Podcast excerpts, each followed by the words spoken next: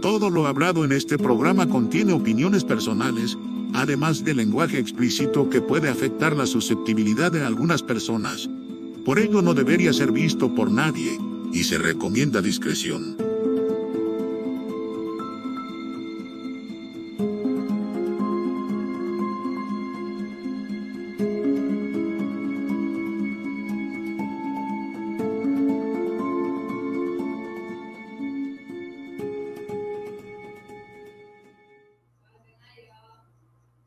Buenas, buenas, ¿cómo están mi querida audiencia? Tanto que los quiero porque prefieren este podcast y están cada viernes aquí. Estamos muy contentos con el tema que se va a desarrollar hoy, pero antes hay que, hay que presentar a todo este elenco que nos acompaña. Por favor, un aplauso para el Codivallo, el señor caballo majestuoso Magenta. ¿Cómo estás, querido? ¿Cómo estás? Hola, hola, ¿todo bien? ¿Cómo estás, Walex? Aquí listo nuevamente para un elocuente más. Estamos listos. Perfecto, y pues como siempre tenemos aquí al máster de la Will, al rey de reyes, a mi queridísimo Kipo, ¿cómo estás? ¿Qué rollo? ¿Cómo andamos, raza? Todo aquí listo para darle. Gracias. Y por último, y no menos importante, al queridísimo profesor Ictan, o Igor, como lo quieran decir, aquí, ¿cómo estás? ¿Cómo estás, Ictan? Hola, hola, estoy bien. Eh, ¿Cómo están ustedes? Bueno, ya. ¿Cómo estás tú, Ale? Muy bien, muy bien, todo perfecto, todo correcto, yo que me alegro. Y pues vamos empezando, vamos empezando. Este, ¿cómo. ¿Cuál es el cómo- tema del día de hoy, Walex? ¿Cuál es el tema, güey? Eh, El tema del día de hoy son las armas. El arma. ¿Cómo se ha llevado todo, toda esta evolución de que ustedes saben que anteriormente aquí en México se permitían las armas y de un tiempo para acá, en tiempos más modernos ya no? Ah, y en, en contraparte de toda Latinoamérica tenemos a, a tanto Estados Unidos, no sé si en Canadá se permita, no, lo- no tengo el dato, pero en Estados Unidos sí, sí se ocupan esta, pueden tener un permiso y tener armas, ¿no? Y, y de eso vamos a hablar, de eso hablar, de, de qué tan este efectivo es que existe una sociedad con permiso para armas. Cabe mencionar que no están negadas todas las armas en México, en México sí se pueden tener armas, pero está muy, muy, muy controlado, no a cualquier persona y tienes que presentar ciertas licencias y tener que pagar. Bla, bla, y aparte también la cultura mexicana creo que no es tanto de tener armas en casa. ¿Cuál, cuál es la, cuál es la situación actual de México en cuanto a las armas? ¿Se puede, es, es- se puede sacar permiso para portar armas?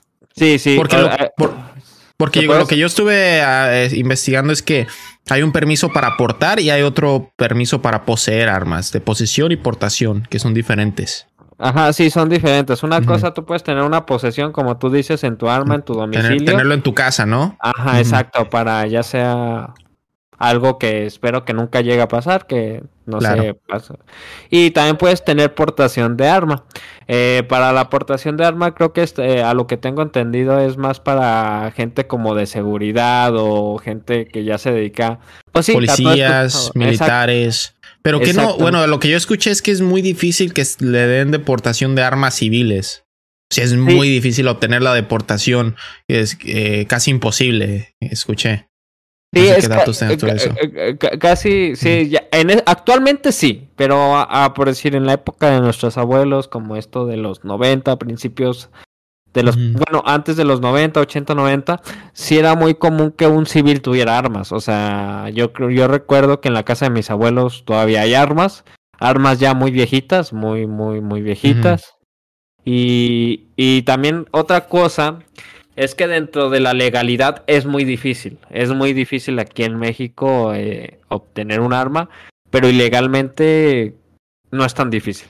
o sea, eh, llegar a poseer un arma sin permisos, creo que es muy fácil aquí en México, la verdad. Por eso menciono que en México no, no existe tanto esta cultura de poseer armas, porque sí se puede, o sea, tú teniendo un buen contacto, sí puedes tener un arma muy fácil, la verdad, muy fácil. Eh, Claro, en el mercado negro, ¿no? Ajá, sí, y, y- y es que tú pensarás, no, que eh, ha de ser complicado, te tienes que meter con gentes. No, hay en veces que un simple conocido ahí. Sí. y- Que y tu ya. primo llega y te ofrece una pizza. Eh, compra esta Ah, sí. 22, la ando vendiendo, 1200 pesos sobres.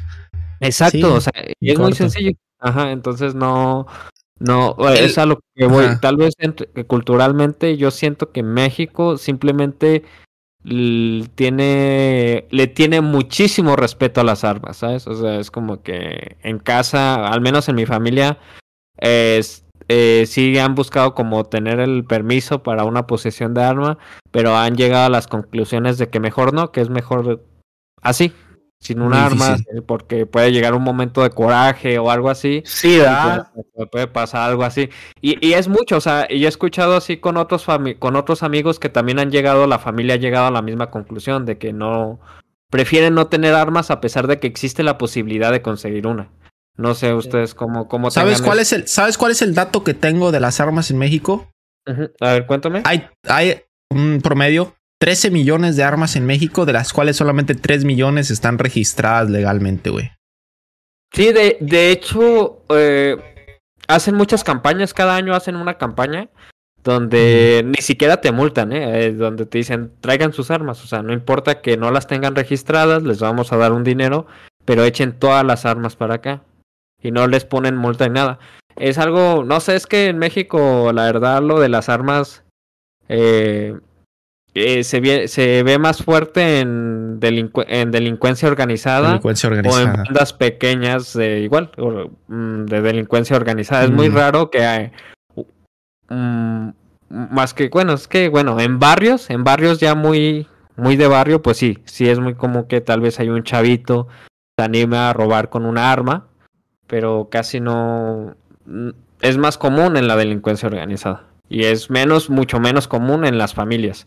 Tú, no sé, hay- no sé, ¿tú qué opinas, Kip? O sea, ¿cómo tú lo ves? Tú que también entiendo que también como que vienes de una familia tal vez este como más este ranchera. No, no sé si ahí me equivoco. Ah, porque vivo en el norte. Ajá, o sea, sí, exactamente. Tengo que ser ranchero huevo. Ah, Yo soy ranchero, güey. Yo soy ranchero. Yo vivo en el norte y soy ranchero, güey. Yo soy, soy muy ranchero, güey.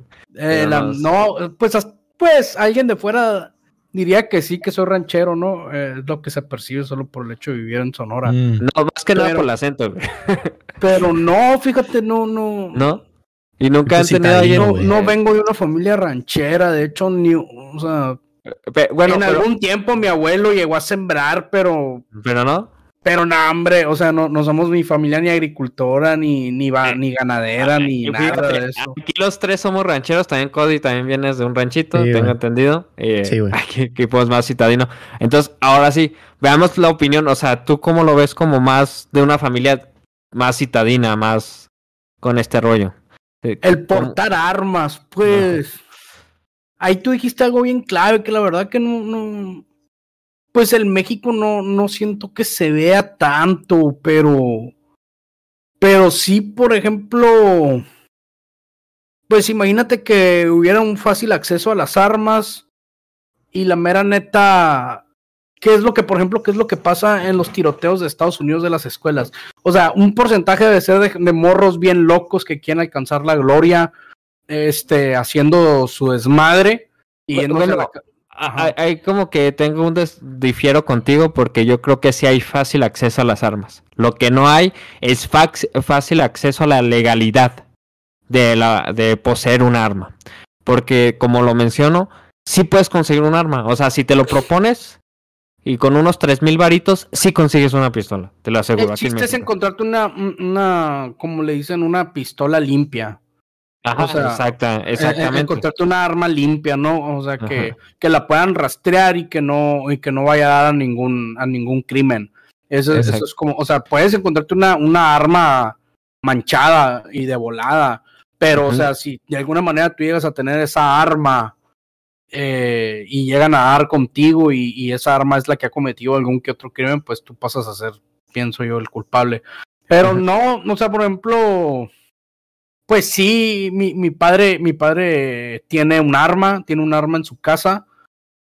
Y, y aquí, bueno, no sé en qué otras partes de México, pero aquí en, en, en Obregón, y pienso que en, en algunas partes también de Sonora, regularmente en Año Nuevo es cuando las truenan. O sea, eh, en, en Año Nuevo es cuando se sacan las armas y las truenas al cielo, ¿no? Pum, pum, para Y el- recibir el, el- Año Nuevo. También el Mm. grito de la independencia también es muy común. Una- eh, ah, fíjate que aquí no. ¿Ahí no? Ok. No, aquí no. Aquí, el aquí en la independencia no, nada más en Año Nuevo. O sea, y, y es curioso porque O sea, llega el año nuevo y ya cuando, o sea, de hecho aquí en Obregón hay una cultura de que cuando dan las 12 de la noche en año nuevo, no te puedes ir de donde estás hasta como la una de la mañana por las balas perdidas, de tanto Mm. que se tiran balazos. O sea, de hecho tú puedes escuchar cuernos de chivo y metralletas y pistolas y de todo, o sea, y se escucha y- y duran tronando como media hora. Entonces, lo recomendable aquí es que cuando ya llega el año nuevo no salgas de tu casa y no salgas de ningún techo.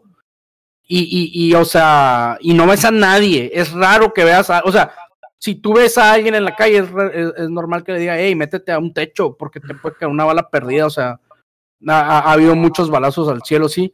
Y pues ahí sí me tocó cuando era, cuando era niño, pues me tocó ver a mi papá tronar la pistola en el 31 de diciembre, o sea, bueno, en digo, en, en, primero, en primero de enero, a las puras 12. Eh, pero no sé si esa arma ya, o sea, la, ahí la debe tener, pero nunca desde los 10 años volví a ver que la volviera a sacar. Mm. Y, y, y eso, al menos en mi familia ha cambiado. O sea, no he visto que nadie más en mi familia porte arma. Y, y no sé si sea algo común tener un arma. Creo que eh, la generación de los 70s y los 80s sí fue algo común tener un arma. No sé si fue un arma heredada o, o, o no sé de dónde la sacaron. Este, pero por ejemplo, ya la generación de los noventas, yo de mis amigos, o sea, mi grupo de amigos, y de muchos que ni uno tiene arma, güey. O sea, ni uno ni uno tiene arma, ni la truena en Año Nuevo, ni nada de nada. Entonces, Y, y ni siquiera como que, bueno, yo al menos también en mi grupo de amigos, ni siquiera como que tenemos esas pláticas de tener un arma porque ni siquiera hay interés en ser un arma, no sé en tu caso. es que. Ay, yo pienso que es, eh, o sea, yo pienso que es mejor invertirle una buena seguridad a tu casa a tener una arma para defenderte. O sea, pienso que es más viable invertir en una buena seguridad, eso, en unos buenos barrotes eh, que protejan, unas protecciones, una buena puerta de calidad, un cerrojo, a Sí, tener un arma, porque, o sea, y, y- imagínate la nueva generación que tuviera acceso al arma de su papá. Un- un morro que a lo mejor no aguantó la carrilla, un morro que se puso bien pedo y que sabe dónde guardan el arma y se le hace bien fácil sacarla y tronarla, ¿no? O sea, y amenazar con ella en cualquier, o sea, de hecho en el juego de Red Dead Redemption 2 ahí me di cuenta porque dicen si la sacas la usas. Y yo no entendía el por qué, el por qué esa frase, güey, de si la vas a sacar es patronarla, no sé si la han escuchado. Esa Sí, sí, frase. sí, sí, sí. Sí, si la vas a sacar es patronarla. ¿Por qué? Porque en los tiempos de antes, tú cuando amenazabas, o sea, antes la mayoría de la gente andaba armado. Tenía su Sí, sí. escopeta, tenía su, su, su revólver. Entonces, si tú le apuntabas a alguien con una pistola, esa, per- esa persona en su defensa iba a sacar su arma y te iba a volar la cabeza Ya. Automáticamente. Entonces, eh, si la vas a sacar es patronarla, no vas a amenazar. Porque probablemente el vato que amenaces con ella va a estar armado, va a sacar y pum, él sí te va a volar la cabeza. Y en su defensa, este, va a decir que te mató por defensa propia.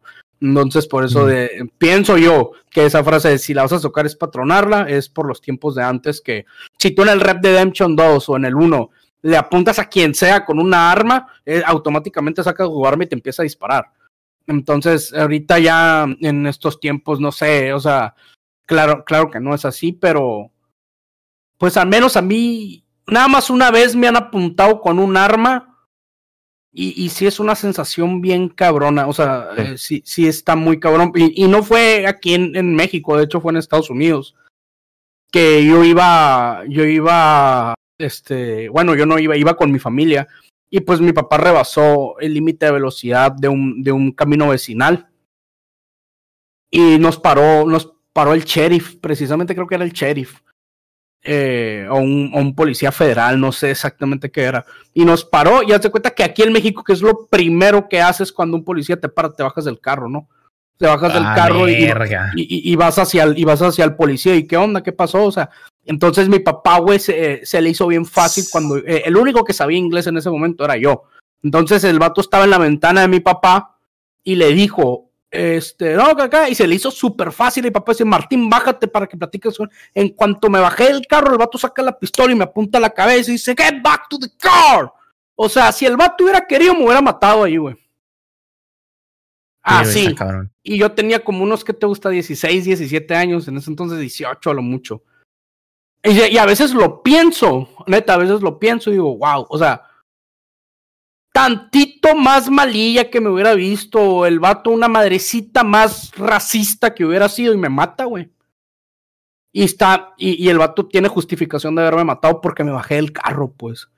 Me bajé del carro. Entonces, eh, no, hombre, o sea, y, nosotros inocentes, pues, porque mi papá, o sea, el vato no sabía, no, no, no alcanzaba a escuchar, porque yo estaba de copiloto, mi papá estaba de piloto, y, el, y estaba el policía en la ventana de mi papá. Entonces, Martín, bájate para que hablas con él. Ahí voy, y get back to the car, y me apuntó con el arma, y cabrón, se siente muy cabrón. O sea, uff, me congelé y me regresé, me subí al carro y, y, ya fue así como a la madre, ¿no? O sea, literal, por primera vez en mi vida me apuntaron con un arma. Si no sabes lo que se siente, se siente bien, cabrón, que está en un gatillo de cambiarte la vida o quitártela. Así. Entonces, fuera de eso, aquí en el norte, eh, sí, pues en la zona que vivo, la neta no es la más fina de Ciudad Obregón. Este, y hace unos meses atrás, hace unos meses atrás, sí me acuerdo que era una balacera. De hecho, la peor situación que me tocó pero yo pienso que eso es más eh, del, del cártel, ¿no? O sea, de los mismos, de los mismos eh, mafias peleando la zona, supongo yo. Y no, hombre, me tocó, me que a una cuadra para allá había una balacera, otra cuadra para allá había otra, y una atrás de mi casa había otra balacera, o tres balaceras al mismo tiempo. Fue la primera vez en mi vida que yo sentí, o sea, tú cuando estás en tu casa escuchas una balacera y dices, ah, una balacera, estoy en mi casa, ¿no? Qué loco, una balacera. Esa vez, güey, esa vez, yo me acuerdo que me tiré al piso porque dije, a la bestia, o sea, es a una calle, a otra calle atrás de mi casa, o sea, y si los vatos que salen corriendo balaseándose por enfrente de mi casa y atraviesa una bala a la ventana y me da, o sea, ya no se sabe, pues, o sea, y, yo me tiré al piso, y me que no mames, es de verdad, o sea, es de verdad que que no es como si me voy a la parte de atrás de mi casa, estoy a salvo ni a la derecha ni a la izquierda, porque por tres flancos había balaceras en ese momento. Y yo digo que fue la vez así que más incómodo me sentí. Y ahorita ya ha estado bien calmada la situación. Pero fue algo que fue creciendo progresivamente, Alex. Eh, la cuestión del arma. Antes, pues me acuerdo que cuando, ¿qué te gusta? Tenía unos 14, 15 años, pues donde escuchabas las balaceras, en ese entonces era Culiacán. O sea, no que la balacera que aquí, pues era Culiacán. Era Culiacán, siempre era Culiacán las balaceras. Y pues todos ya sabemos por qué, ¿no? Pues allá se suele dar pues mucho, mucho el asunto este, ¿no? Entonces, eh, ya no tiene tanto, güey, que es bien común, pienso yo, en cualquier parte de México escuchar balaceras. Sí, es muy mm. común. Y antes, así de que, por ejemplo, yo me acuerdo que me preguntaba, ¿cómo le hace la gente de Culiacán para vivir tranquila en Culiacán, cabrón? O sea, puedes estar en un semáforo esperando el semáforo y ahí, y ¡pras! ahí te tocó la balacera y te moriste, o sea. Y yo le preguntaba, pues le pregunté un culicho, ¿y tú cómo les pues te acostumbras? Me dice. Te acostumbras, o sea, si también no andas mal y no andas en el mal rollo, pues que te toque es muy improbable pero te acostumbras, entonces confirmo, te acostumbras. Llega un punto en que al principio el primer muertito en Obregón, ¿no? De que por balazos y wow, toda la raza platicando de eso. Mm. Y pasó otro año y ya no era un muertito, eran 15 muertitos y luego pasó otro año y así, al grado de que ya dos o, una temporada que creo que Ocio Obregón era la segunda ciudad más peligrosa, güey, del país, seguida de creo que Michoacán seguía creo que Michoacán, si Obregón, güey, o sea, un pinche pedacito así chiquito, güey, era la ciudad más peligrosa, seguía de Michoacán en todo el país. Entonces, sí, sí es como que te acostumbras y llegó al grado de decir, ah, lo han de haber matado por allá, ah, ah. o sea, eh, dejó de ser preocupante a empezar a convertirse tipo cómico, de decir, o sea, como ya no se puede hacer nada y esto es lo que vivimos día a día, pues se convierte en cómico, güey. No, no, no algo de lo que te vas a reír, pero pasa de la preocupación a la tristeza, al enojo, a lo cómico. O sea, ya llegas al último sentimiento, que es decir, no, pues ya pasé por todo, ni modo que cada que matan a uno me preocupe, me asuste o algo, pues ya. Como que no queda de otra, ¿no, güey? Sí, güey, te acostumbras a decir es como una, es, como una defensa, casi, casi. Sí, es como una, se podría decir exactamente, es como una defensa personal de decir, mm. ni modo que me asuste, me preocupe, me asuste de todo, pues ya llega un punto en que mientras no sea a ti un conocido tuyo, pues ya se torna un poco... Mm.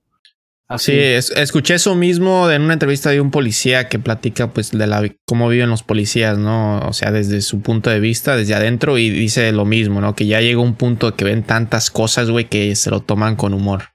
Ya cuando están muy muy este pues, adentro, muy eh, pues, metidos. Porque no les queda de otra, güey. Hasta los doctores tienen eso, ¿no? Los doctores creo que también tienen esa, esa onda de, de un humor muy negro por lo mismo que, que tienen que ver tanta sangre y tanta muerte. Y, Perdón, Wallace, por interrumpir. No, no, no, no, termina el punto, termina el punto. No, ya, Este, pero es cierto lo que dice aquí este equipo. La verdad, yo creo que es ya raro la Ciudad de México que no estés como que. o sea, la neta ya es que ves una. Un vehículo de gran tamaño, un poquito llamativo, y ya simplemente como que hasta lo dejas pasar así de. Aquí en Obregón, por ejemplo, está, hay un dicho que dice, si alguien de ti está parado y no se mueve en el semáforo y trae placas de Sinaloa, déjalo, güey. Exacto, sí. Ha pasado que... Déjalo, así, que se quita hasta cuando quiera. Venía justamente del trabajo yo y se paró un carro a media calle, una, una camioneta y se, se bajaron todos a pedir tacos a la esquina. Tú nomás te quedas callado. Nadie pitó, éramos como eh, unos que unos ocho carros, los que calladito, deja que cenen, terminando que cenen ya te mueves y ya.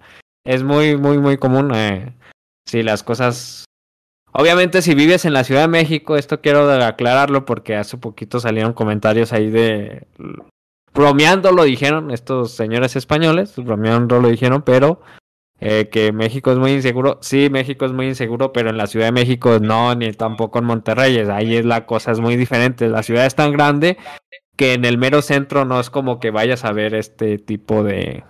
Incluso dicen que, que, en el centro, así, o sea, que hay una parte de Ciudad de México que incluso está hasta como tipo Europa, ¿no? O sea, de que ah, ya ves puro extranjero viviendo ahí. O sea. Eh, exacto, o sea, también hay que ponernos, o sea, cuando hablamos de esta situación estamos hablando pues de tal vez municipios que son pequeños y por eso se ve este tipo de cosas, pero no significa que en todos lados. Eh, y, y, bueno, para regresar al punto, por decir tú, Igor, ¿tú, ¿tú qué opinas de poseer un arma en casa? O sea, ¿tú cómo ves esta e, esto? Yo, bueno, justo le platicaba algo de eso a Cody, este, que yo no apruebo este, que se tengan, por lo menos no cualquier tipo de arma en casa, que se tengan armas con propósitos este, muy específicos, por ejemplo, las armas de cacería. Yo pienso que esas en eh, donde se requiere están bien, vaya, y que, este, y que también, a pesar de que, digamos, que dentro del rango de armas es el menos peligroso, aún así se tenga bien regulado, ¿sí? Que se permitan armas de ciertos calibres y armas de, de un solo tiro, es decir, disparas, recargas, disparas, recargas, no las, ni siquiera las armas, estas tipo revólver que puedes disparar una bala tras otra. Porque de hecho, incluso con una arma como estas, estos rifles muy específicos, es muy fácil este, desatar caos, ¿sí? O sea, es muy, muy fácil. Un arma te deja... Chaos Kingdom. te, permite este, llevar la, la, violencia o las consecuencias de la violencia este, muy, muy fácil. Entonces, por eso yo estoy en desacuerdo con las armas, porque además este se requiere de un cierto rango psicológico para y responsabilidad para poseer, para tenerla siquiera en casa. Entonces tú vas más por un lado de, que se usen para actividades recreacionales, cacería, o, para, defensa también. Hay, hay, gente que definitivamente sí las ocupa. O sea, Y yo estoy hablando de personas que viven ya en sus ranchitos, que justamente pues depende de la cacería, incluso sus ingresos pueden ser este, directamente la cacería o ese tipo de cosas. Lo digo, por ejemplo, mi abuelito, que descanse en paz, pues él se iba a cazar, él iba este, a cuidar su ganado y pues él necesitaba del rifle, justamente. Mm. Para evitar que un coyote o un perro salvaje pues se coma las gallinas. Y pues eso un día, un día me tocó vivir, lo que este, un día este, vimos como una perra salvaje llegó y se fue corriendo con una gallina entre sus. Pues, sí, de hecho creo que de ahí se origina el uso de armas en los ranchitos, como dices, pero bueno, yo sí viví mucho tiempo en un ranchito y ya la última, la cosa sí se puso fea en cuanto a ladrones, güey, que se metían a tu casa a robarte y, ya hay gente metiéndose en tu corral, güey, y sacándote cosas, sacándote eh, los tanques de gas, te los robaban y ahí es cuando eh, esa gente pues trae armas de todas maneras. Y, y, y yo creo, eso también les quería preguntar, ¿ustedes consideran que es más común eh, portar armas en ranchitos que los civiles porten armas en ranchos o comunidades rurales? A que las porten civiles en, en, ciudades? Yo creo que sí es más común en los ranchos, justamente por algo que mencionó aquí Kipo, de que en eh, los ranchos tal vez hasta se hereda el arma, o sea, ni siquiera necesitas ya como que ir a sacarle a comprar, mm. se va como que heredando. De hecho, pues las armas que yo he visto de mi abuelito, así, se ven ya algo, algo antiguas. Ajá, ya así como mm. que ya ni, yo creo que si vas a la tienda ya no consigues ese tipo de modelo. Precisamente porque se van así y pues sí, pasando de generación en generación y precisamente como dice eh, eh Ictan, este es para cuidar el ganado de los coyotes, este pumas, todo esto. Y a veces ni siquiera es para matar al animal, simplemente dan el tiro y para que el animal se espante, porque a mí me tocó también ir y muchas veces, este, cuando es hay sequía en el cerro, se bajan los puercos cabalís. Entonces eh, vamos a las milpas y espantamos a los puercos para que vuelvan a subir. Y simplemente damos el tiro. El animal ya conoce el sonido del arma y, y se van retirando poco a poco y regresan a, a lo que es a la sierra, ¿no? Para que justamente no, no afecte. Claro. Y sí, eh, bueno, ya puedo concluir y sí, en ciudades que, ciudades muy raro que, bueno, yo no he visto así como que de la gente que convivo que comente que tenga armas, tal vez sí puede que sí, pero no lo, no lo andan comentando y, no creo que sea tampoco tan común. ¿Ustedes están, están este, a favor o en contra de que civiles eh, poseen armas? Híjole, es que yo, yo no estoy a favor, la neta no estoy a favor de que se tengan armas, porque las generaciones van cambiando y como lo dijo anteriormente Equipo, o sea, en una borrachera, en una emoción demasiado fuerte, alguien puede hacer este eh, el uso del arma. Pues bueno, el uso de armas siempre va a ser peligroso, siempre, siempre puede llevar una vida. Entonces, este, ya tenemos muchos ejemplos en Estados Unidos de qué pasa cuando legalizas las armas. Sí, es este menos menos peligroso, pero también es más peligroso, ¿no? Porque si nos vamos a las zonas donde hay barrios donde están estas estos barrios como los sureños 13 y todos estos bandillas, ahí sí es, o sea, que tengan la posición de un arma, o sea, güey. eh, y hay un problema y Estados Unidos sabe que tiene un problema con eso. Pero pues lo mismo de que entiendo que estas fábricas de armas apoyan mucho a los a los partidos políticos de Estados Unidos, pues yo creo que por eso mismo ahí siguen. Hay más armas en Estados Unidos que personas. 60 ah, millones más armas que personas. ¿En Estados Unidos? En Estados Unidos puedes armar a cada hombre, mujer y niño y aparte darle a la mitad de la población de México armas. No, pues. Así hay de armas en Estados Unidos. O sea, en México les dije 13 millones. En Estados Unidos hay casi 400 millones de armas. No, pues. Es una puta locura. Sí, sí, sí. Y luego eh, son calibres muy, o sea, no tienen de todo tipo de calibres. Acá en México, los calibres más este fuertes regularmente ya son Eh, para... Es que también hay, dueños. hay, hay- hay algo muy ahí, muy, muy cabrón, por ejemplo, e- e- es, tener un arma y, por ejemplo, saber tronarla. Sí se me hace que crea en tu cerebro una necesidad de tronarla, güey.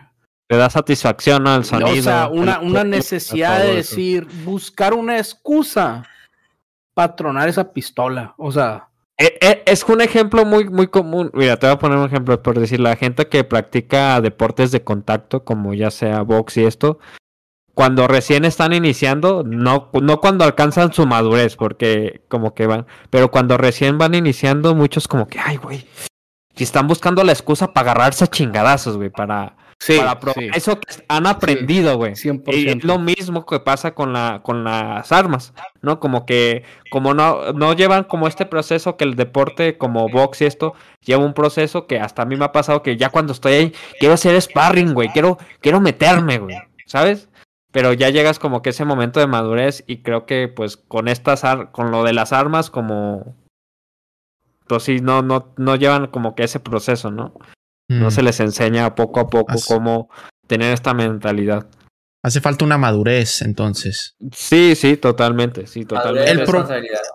El es- problema entonces en México, en cuanto a las armas, entonces va más por el lado del crimen organizado, ¿no? Y ya el tráfico de armas y que la mayor cantidad de armas que no están registradas las tiene el crimen organizado. Y ese es un tema pues totalmente aparte porque es grandísimo, ¿no? Y que quizá ya tocaremos más a fondo.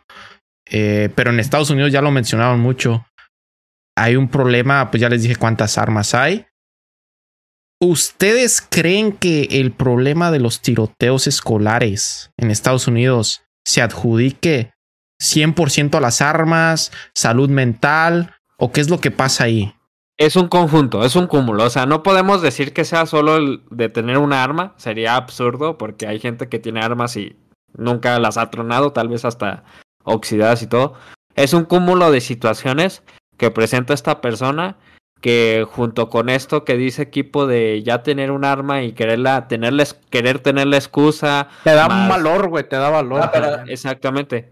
O sea, tal vez ellos ya traen un chip donde traen una emoción y u, ciertas este, situaciones emocionales de que tienen en su círculo día a día y cuando tienen justamente esa arma, como dice equipo, Mm, pues les da valor o, o quieren acabar de su, de su situación de alguna manera o algunos quieren hacer historia, no sé, está el tiroteo y tas el tiro, ¿no?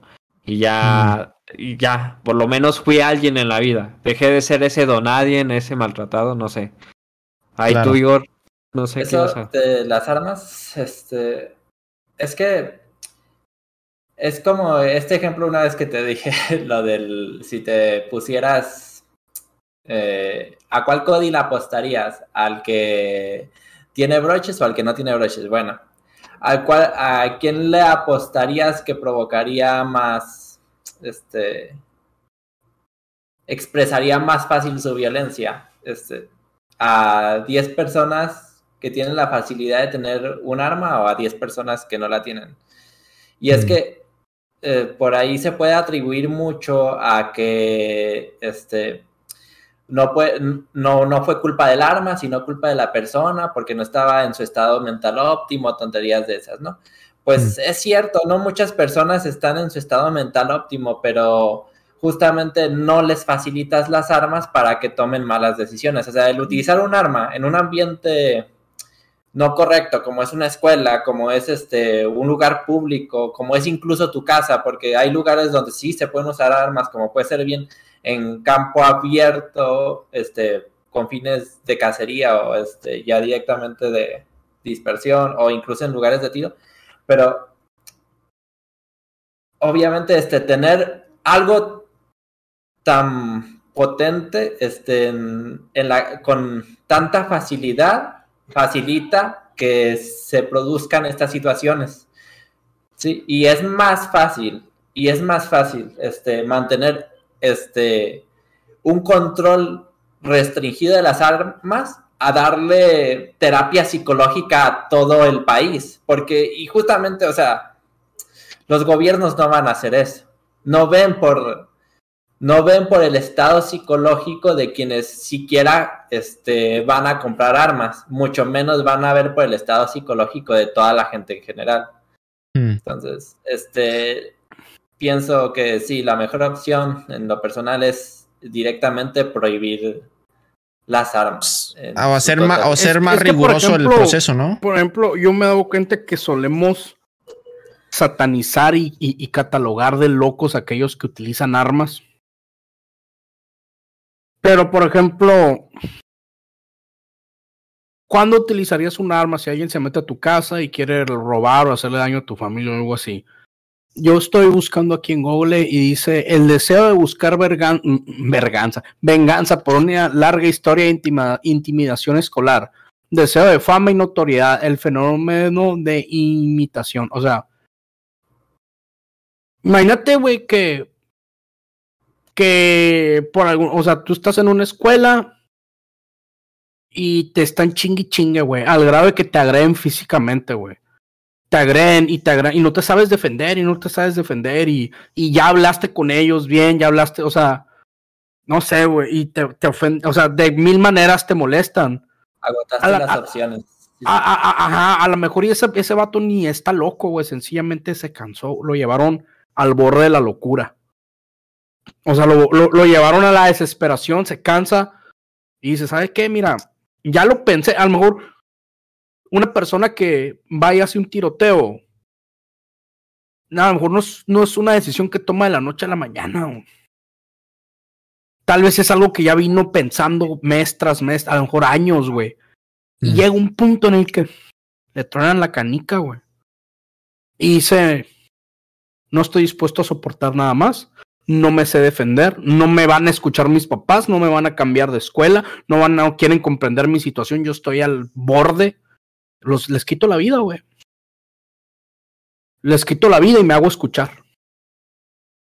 Y, y, o sea, y solo por el contexto escolar dirías, ah, es que está loco, pero muchas veces se hace eso, una infidelidad, es muy conocido que el vato al que le fueron infiel va y mata al vato que se metió con su mujer, o no sé, una persona que se mete a tu casa va, y todas esas personas dicen, ah, se lo ganó.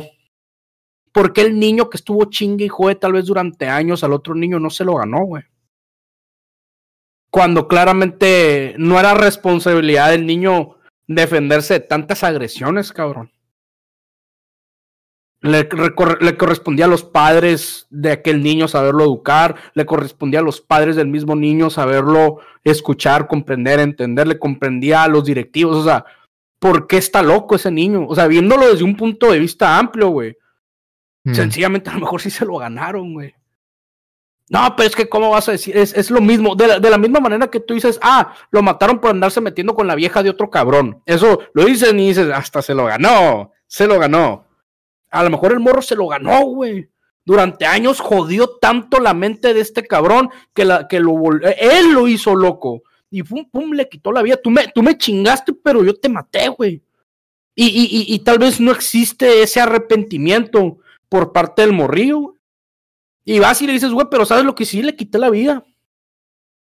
Le quité la vida porque ese cabrón me quitaba la paz mental. Y lo hablé con el director, lo hablé con sus papás, lo hablé con mis papás, lo hablé. Y entre más lo hablaba, más se reían de mí por llorón, por no saberme defender, por lo que tú quieras. Pues le quito la vida, cabrón. O sea, ¿ustedes qué tienen que decir a eso? No, es que en algunos casos, pero en que fue el último de Texas, fue un morro de qué, 16, 17 años, que fue una escuela primaria, o sea, ni siquiera conocía a los niños, ¿me entiendes? O sea, ahí sí, no, o sea, no te estoy diciendo, no te estoy diciendo que en todos los casos. No, claro. O sea, hay, unos que sí de plano. Es que eso ya es otra cosa, ¿no? O sea, no es tanto con el arma, sino que ya es eso, eh, un, un tema de bullying, ¿no? O sea, el bullying es, es otro tema que se está tratando, que se ha tratado.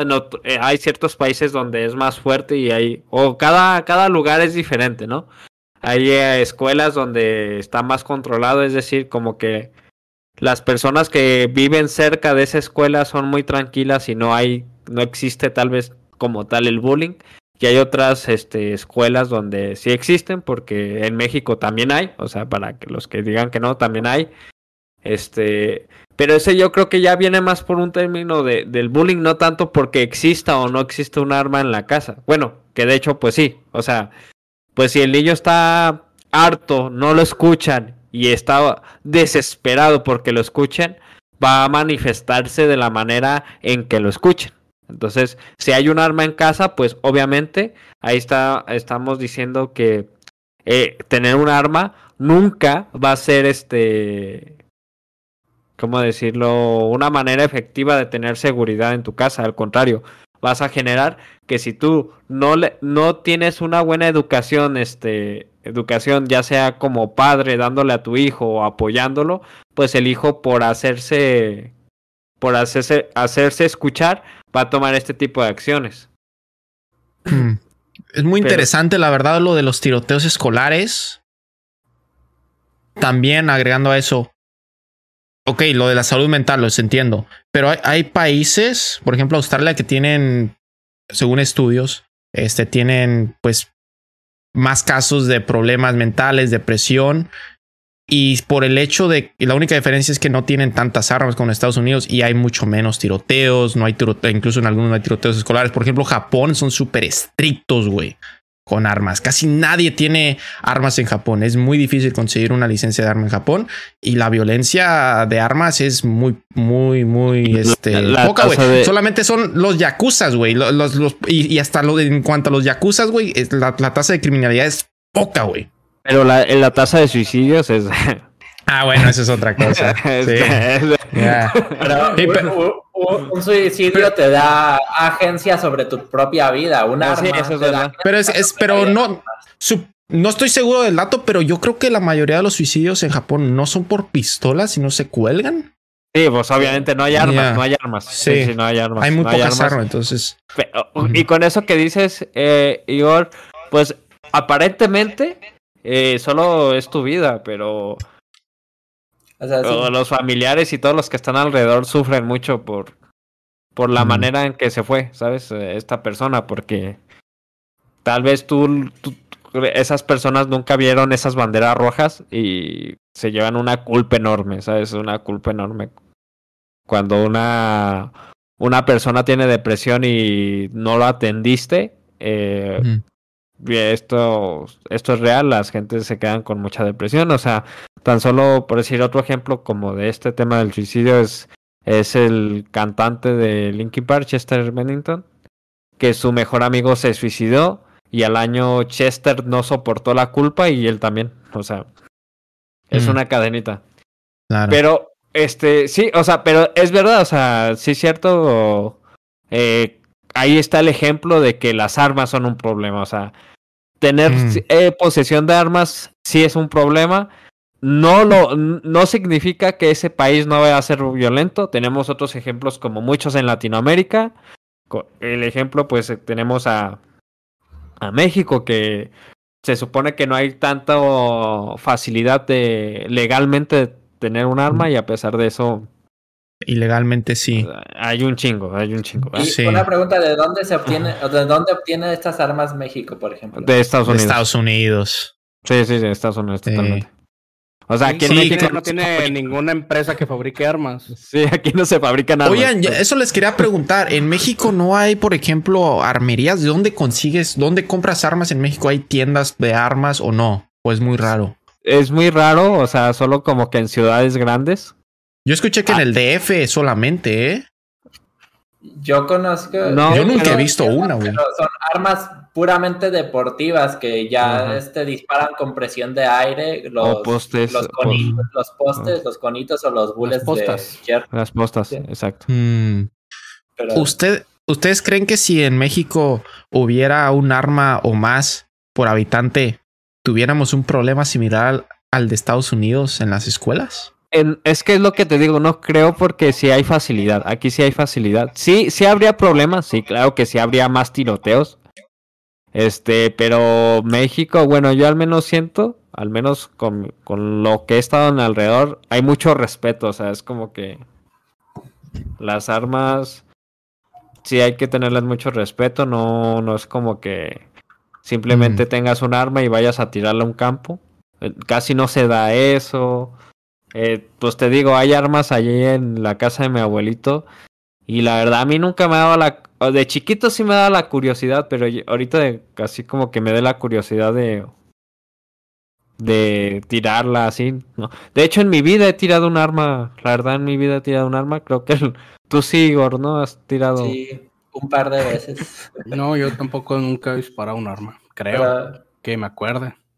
Mm, es que, yo, le doy, muchas vueltas a la situación de Estados Unidos y llevo a pensar, fue una cuestión de moda, porque el primer tiroteo escolar grande que hubo en Estados Unidos fue en Columbine en el 99, güey de estos dos morros, Eric y Dylan, que fueron los que entraron con escopetas y armas largas, fueron creo que cuatro armas y dispararon en, Columbine. Creo que fue, es algo también de moda, como decía Equipo también, ¿no? Para obtener como que esa fama, güey, porque esos morros salieron donde quiera en, en los noticieros y llevaban su pinche gabardina, güey, parecían vatos del Matrix acá y lentes. y, y yo, yo creo que muchos morros que están así mal, los ven y, y, ven la fama y la notoriedad que obtuvieron y dicen, ah, yo voy a hacer eso porque ya también me tienen hasta la verga, estoy harto, estoy pasando por un problema. Creo que va por ahí, güey. Oh, oh, sí, sí creo, pero también te digo que es algo cultural. Porque, o sea, la verdad, yo cuando había, voy a poner otro ejemplo, yo cuando veía películas como que se hacen en Estados Unidos, la mayoría, que el cine mexicano no es como que sea muy fuerte en esto. Entonces yo veía las escuelas y los problemas que tenían ciertos chicos en la escuela y no eran problemas que yo tuviera en mi escuela, ¿sabes? O sea, como que tan solo en la, en la sí, o sea, los, problemas que hay en Estados Unidos no van a ser los mismos que yo que yo tuve de niño, ¿sabes? Entonces, creo que también tiene, es un tema cultural, porque mm. aquí bueno, al menos yo lo que he llegado a notar es que llegas a un momento donde entiendes que es carrilla, ¿sabes? O sea, que el bullying ya no es bullying, sino es carrilla y que tú también puedes regresar, o sea, que, que no te van a golpear. Sí, es que. Entonces, como que el mm. rollo de. Ah, pinche, de pinche moreno, vales pa' pura verga, pinche prieto. Cállate, pinche cachetes de marrana, güey. Y ahí te agarras y, y agarras el coto y, mm. y entras, ¿sabes? Entras en ese mundo. Sí, es que en México te preocupas por el bullying. Sí, hay bullying. Yo sé que existe bullying en la primaria pero a la vez te preocupas más por llegar a salvo a tu casa, güey, porque hay narcos y aparte de que no pises una pinche víbora, o sea, te preocupas por sobrevivir. víbora, güey. Sí, güey. acabas de decir eso? Sí, sí. A mí, no, sí, sí, Yo nunca he tenido esa bronca, viejo. Pues es que, o sea, a lo que voy, a lo, a lo mejor es un, a lo mejor es un, es un pinche, es un ejemplo un poquito exagerado, güey, pero es que sí, es una anécdota. No, yo sí. chiste. Yo me acuerdo que me senté en un, en un banquito y abajo había un cascabel y mi tía llegó, agarró la cascabel y la aventó para la. No, sí, güey. Yo odio esas cosas, güey.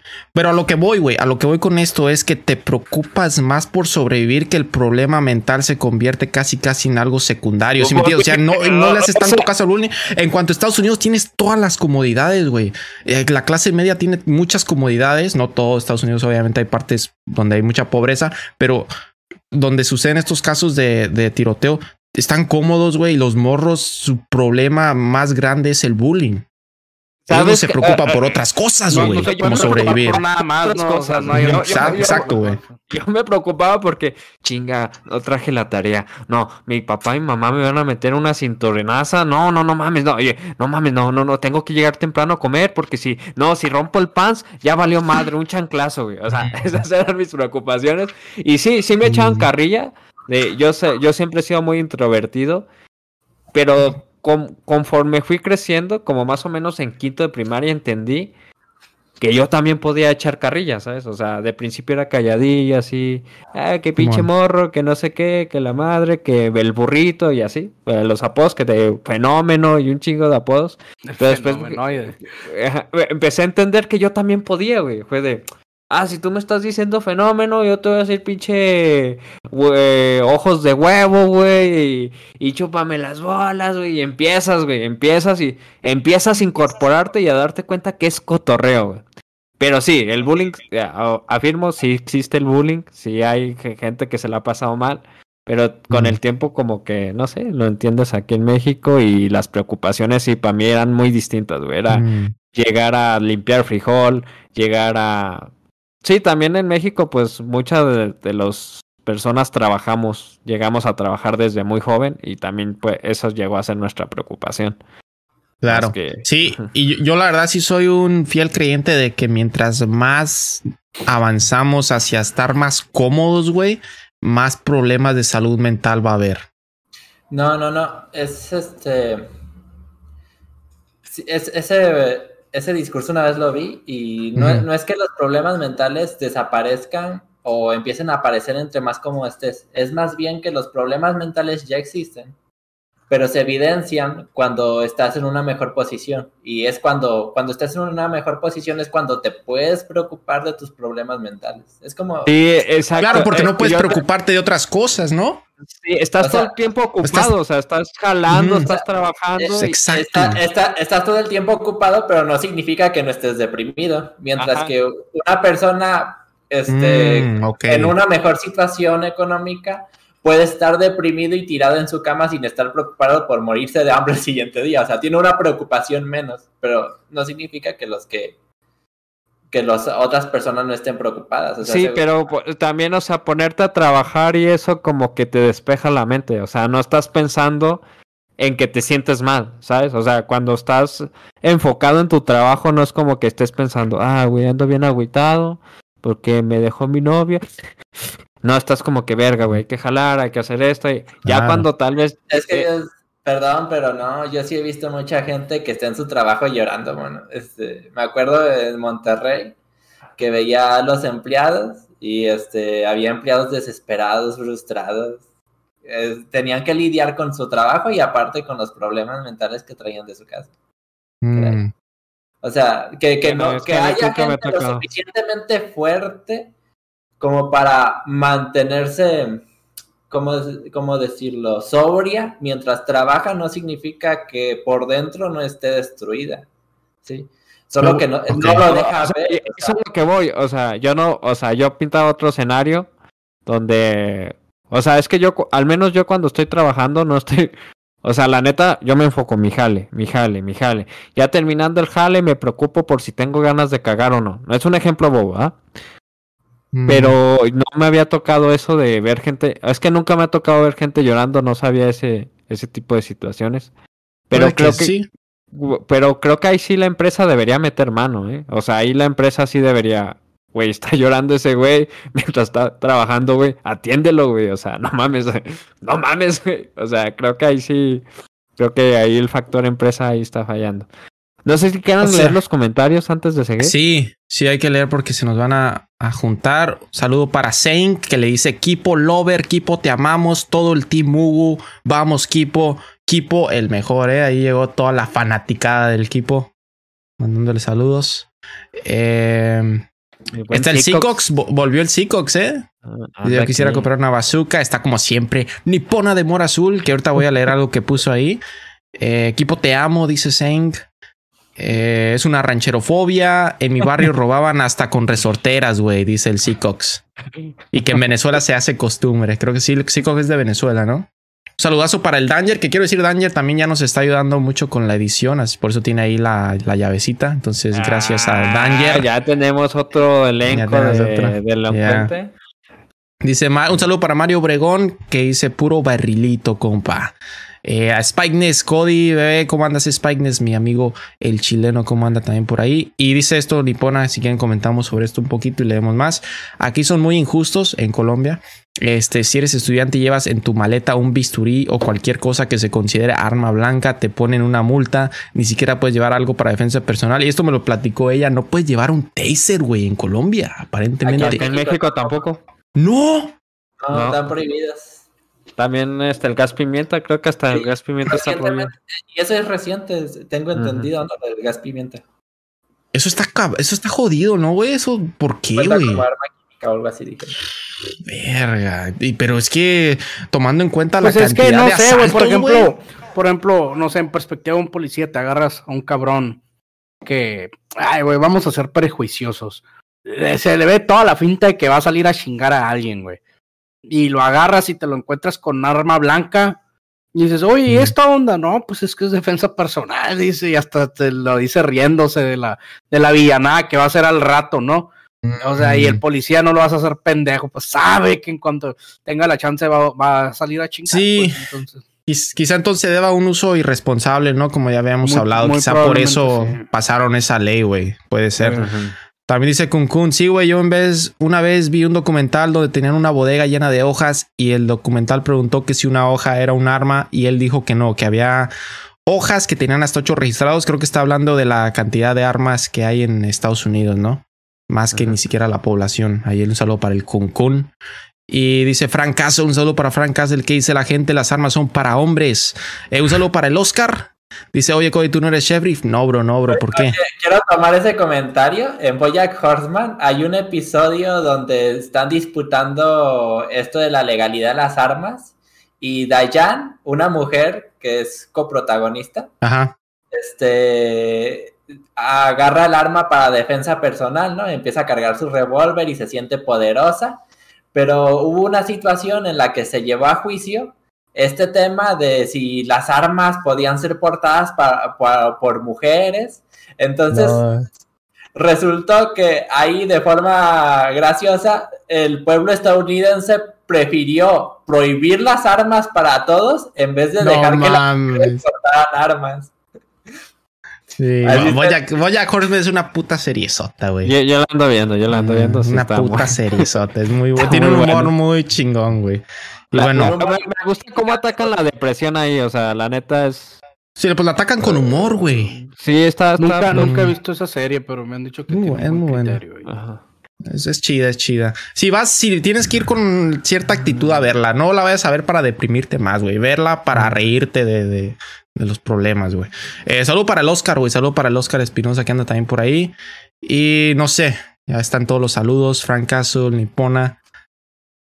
Bueno, entonces seguimos con esto. De mencionando justamente, ¿no? De lo que comentabas, este, Igor. Ay, güey, se me fue el avión. Tiempo. Se me reseteó el cassette pensando. Estamos hablando de un giro inesperado a esto. Yo, mira, esta es una contradicción que tengo muy fuerte en mi cabeza, pero hay un punto en el que sí siento que el pueblo debe estar armado. O sea, no me gustan las armas, no me gusta que sea fácil su acceso, no me gusta que esté, que no esté restringido. Pero hay momentos donde la, razón por la que el gobierno monopoliza la violencia es porque nosotros deberíamos, en teoría, confiar en el criterio del gobierno para garantizar nuestra seguridad. Pero ¿qué pasa cuando el gobierno incluso se nos pone en nuestra contra? Entonces es cuando las revoluciones ocurren y el problema es que un pueblo que no se puede defender en contra de su gobierno, pues no puede armar una revolución. Hay, una, hay una historia que la neta eh, no me consta y nomás se las, voy a platicar como pues me la platicaron a mí. Y, la verdad no sé si sea cierta ni nada, pero se me hace interesante que pues más de uno por ahí me han dicho que sí, que sí fue más o menos así, ¿no? Y que aquí hubo, no me acuerdo cuál fue el presidente que empezó a expropiar tierras. No me acuerdo cuál fue el presidente que empezó a expropiar muchas tierras eh, de cultivo precisamente. Y creo que eso se dio aquí en, pues, en Cajeme también, que empezaron a expropiar, a quitarles las tierras. Entonces hubo un, un, loco de aquí que tiene mucho dinero, que me voy a reservar el nombre, pero hubo un cabrón que, que mandó contratar, o sea, afuera de sus, de sus ranchos donde sembraba, puso hombres armados. Y cuando llegaron a expropiarles las tierras, o sea, a quererlo sacar y así, le dijeron, pues quítenmela, quítenme las tierras. Y no se las pudieron quitar. O sea, al vato nunca lo pudieron sacar de ahí. Y, no sé qué tan cierta sea esta historia, pero, pero por ahí, por ahí, el vato defendió con armas y hombres armados, o sea, sus tierras y no se las pudieron quitar. A mí no me van a quitar mis tierras porque estas son mías, dijo, y no. Entonces, hasta cierto punto sí, quién, quién sabe, ¿no? De que qué, tan cierto sea y qué tanto, por ejemplo, eh, alguien que, que, que porte un arma y que, no sé, cabrón, que vayas, por ejemplo, un abogado a, a querer llevar a cabo un, pues una, un juicio en contra o algo una demanda, perdón, en contra de cierta persona que no, sabes que ese vato ya tiene famita de que las truena, güey, y, mejor no, ¿verdad? Entonces, o sea, ¿qué, ¿qué tan a favor también pueden llegar a usarse las armas o en defensa propia o no sé, de que... Eh, sabe, güey, la, neta yo sí estoy a favor y en contra al mismo tiempo. Es, como... es, es difícil porque está el derecho a defenderse y es que entiendo, por ejemplo, apoyando eso que dices, equipo. No sé si ustedes recuerden esta noticia, este, más o menos del 2013, 2012, 2014 más o menos, donde un señor dueño de una hacienda, aquí este, me voy a dar el derecho a parafrasear porque no me acuerdo exactamente bien de la noticia. Este, con su rifle de cacería, este, le dijo a toda su gente que se vaya de su hacienda porque este, los, estos tipos pues le querían quitar su hacienda porque la iban a tener como un punto, una casa de seguridad o algo así, no recuerdo bien. Ah, sí, sí, sí recuerdo. Sí, ah, sí, sé cuál dices. y, llega, y llegaron todos y este tipo este, según contaba, se atrincheró y con su riflecito, su humilde riflecito, se cargó a cuántos más o menos. No, hasta donde yo tengo entendido, el vato no fue con un solo rifle, o sea, el vato tenía bastantes armas en su, en su mm. casa. O sea, en, cada ventana el vato tenía acomodado un rifle. o, sea, el vato tenía todo, los estaba esperando, pues hasta donde yo más o menos me acuerdo de esta historia. Sí, ah, no, al final sí lo mataron, pero sí se llevó, o sea, sí se llevó a varios. Se, llevó, a varios, se llevó a varios. Y ahí es donde uno, sí piensa, es que ahí es en esa situación donde uno sí piensa, es que, deber, es que debería alguna forma de que si la ley, si, si el gobierno es incapaz de protegernos, entonces nosotros deberíamos podernos proteger, ¿no? Hmm. Desgraciadamente, o sea, ese es un caso ideal, vaya, o sea, no es idílico porque el gobierno está fallando, pero en el caso de que la gente fuéramos ideal, este, pues deberíamos poder, este... Pero es que también, no sé, o sea, por ejemplo, sí, una vez me hizo un comentario mi jefe que sí me, pues sí me hizo más, más chineco, pues, de que yo, no sé, en una situación en la que tú quieras muy enojado, de que no, que acá y ya. Y dice, hijo, ¿de verdad quieres tomar venganza? Me dice, ¿de verdad quieres tomar justicia por tu propia mano? Y me preguntó bien, bien serio. Tú, yo, nuestra familia, ¿somos de armas? Me preguntó. No, papá, no, no, la neta no, no somos de armas. Entonces, ¿por qué te metes en problemas? Me dice. Si todo esto lleva a, a otro término, te vas a poder defender, me dice. Eres de armas, sabes tornar pistolas, tienes armas, tienes familiares que saben usar armas. O sea, tiene, tenemos historial de que nosotros somos una familia de armas. Pues no, pa. Evítate meterte con personas que sí son de armas. Evítate meterte con personas que saben llevar bien los problemas de, ese, de esa índole. Tú no, tú no eres así. Y, y, o sea, no, no sé qué tan bien te vaya a ir, pero te recomiendo que te alejes de ese tipo de situaciones, pues también, o sea, si vas a usar armas para defenderte, o sea, por ejemplo, tú quedarías a gusto si se mete un cholo a tu casa y le vuelas la cabeza. Una parte de mí sí se quedaría en cualquier momento puede llegar su primo o su lo que tú quieras y en un segundo, güey, te la truenan y se acabó. Sí, güey. O sea, y nunca vas a saber y siempre vas a estar con esa onda de decir, irán a venir por mí, irán a vengarse. O sea, no es mm. como que ¡pum! lo mataron. Y si uno de su familia está más loco y si son de armas. Y, y, o sea, yo, yo, yo sí que yo quedaría con el miedo, güey, de decir. Pues obviamente que si se mete un cabrón a mi casa y yo tengo una arma y esa atenta contra la seguridad de mi familia, pues lo voy a matar, güey. O sea, sin pensarlo. o sea, si está tratando un machete y veo que no va a ser fácil a someterlo, no, güey, le, lo mato, güey. Pero dentro de mí sí quedaría ese miedo de decir, no mames, o sea. E, es como el dilema. Irán a, eh, irán a venir a vengar a este cabrón. Y eh, si se vienen a vengar, ¿de qué manera se van a vengar? Eh, Tú no decides cómo la gente se va a vengar de uno, cabrón. Es la angustia de lo que va a pasar. Yo he visto familias enteras deshacerse por problemas así, güey, de lo que estás hablando, equipo. Yo he visto familias y las he vivido. O sea, yo que vine en un rancho, güey, yo llegué a, pasar, bueno, he visto de que salen de pleito de dos vatos, güey, en una borrachera, uno le quebra la botella al otro. y el otro llega y mata, mata a tal persona y sus hermanos toman venganza y se arman, literalmente se arman guerras de familias, güey, por problemas de borracheras, güey, al punto de que yo llegué a ver una familia entera de hermanos y de su papá y de todos desaparecer, güey. Algunos huyeron a Estados Unidos y todo por una borrachera, güey. Matarse, güey. O sea, esa fue una etapa en, ese rancho donde yo soy, güey, que estuvo feo, que no podía salir en la noche porque llegaban a matar y no eran narcos, güey. No eran narcos, no eran eh, delincuentes, no eran familias que uno mató al otro, el otro se vengó y ya se arma una guerra de dos familias que ni siquiera están metidos en el narcotráfico y se matan, cabrón. Mm completamente. Sí. Es algo feo. Feo, güey. Es algo feo. Entonces, bueno, es que en México sí hubo una época así, ¿no? Bueno, no, no, no solo en México, en 1800 y tanto era muy, muy común como que ese tipo de situaciones, ¿no? En aquellos momentos donde se permitían las armas. Mm. Como dice equipo, si la sacas, la usas, ¿no? Y entre familias se mataban. La borrachera y el orgullo no son una buena combinación, cabrón. O sea, tan solo todas las canciones antiguas de México, ¿no? la de los tres puños. O, tres tumbas, ya no me acuerdo cómo se... Mm. que, Sí. Que, que, habla de que 13 hermanos salieron a una fiesta y en la borrachera los mataron. Ah. tres carnales y, ya se los dejaron ahí. Y, o sea, el corrido cuenta una historia real. Y hay muchos corridos que hablan de estas situaciones que fueron, que iban de ranchitos a los, a que la banda tocara, a bailar un ratito y se ponían borrachos y...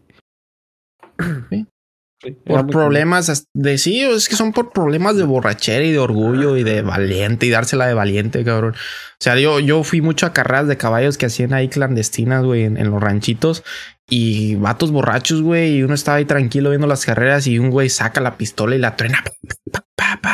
Y cuando gana su caballo, cuando gana, cuando gana su caballo, güey, y se pone a celebrar, güey, que chingó al otro. Y los otros güeyes andan pedos y, y hay un alto riesgo, güey, de que los otros no sean buenos perdedores. Y también porque estos cabrones no son buenos ganadores, se armen por el mismo orgullo que somos bien orgullosos, güey, a veces los mexicanos. Verga, güey, es que hay un riesgo muy grande, güey. Sí, sí, güey, es muy peligroso, güey, muy peligroso. Y esto de las armas en casa creo que es un tema que que es evidente que sí es un problema, ¿no? Es un problema. Y podemos seguir, o sea, podemos seguir hablando de todos los ejemplos, pero también como dice Igor, este, pues ya vimos una situación donde este señor de la hacienda defendió pues como pudo, ¿no? Y cuántas personas no, no querrían este bueno, ahorita en México hay una actualidad, ahorita en México hay una actualidad en un estado, en el estado de Zacatecas, que es ahorita el, el foco de, de México, creo, donde todas las rancherías de Zacatecas ya están desoladas, por lo mismo de que llegaron los cárteles y necesitaban eso, esas tierras para hacer su desmadre, ¿no? Y, y, es triste porque, pues sí, del pueblo debió ahí defenderse, pero pues. Porque un montón de familias se ve bien triste, o sea. lo único que pudo hacer este, en este caso, el ejército, según esto, es este escoltarlos. Y se ve un montón, haz de cuenta que ves en las, si buscan las imágenes, ves hasta enfrente, pues al, hasta enfrente una camioneta de la marina y atrás un montón de camionetitas viejitas, pues de gente muy, que pues muy conservadora, que pues tuvo que salir de su ranchito porque no pudo defenderse. No, hubo de otra. sí, no hubo de otra. Mm. Y tal vez si hubieran tenido las armas o no sé. ¿Tú crees que le bajarían un poquito, güey? O sea, ¿tú crees que las armas alivianaría un poquito ese, ese rollo? Es que yo creo que tal vez sí Mira, yo te voy a contar de un rancho que conocí, un rancho. Lamentablemente ese rancho también ya, ya, pero hubo un tiempo donde iban a llegar, este, uno, una banda de, mandaron como que un, una banda pequeña, los, estos delincuentes organizados mandaron como que una banda pequeña a establecerse ese rancho. Y escucharon, o sea, se dieron cuenta los del rancho y dijeron, no, ¿sabes qué, güey? Tú te vas a poner allá, tú acá, tú acá, tú acá, y se juntaron como ocho personas.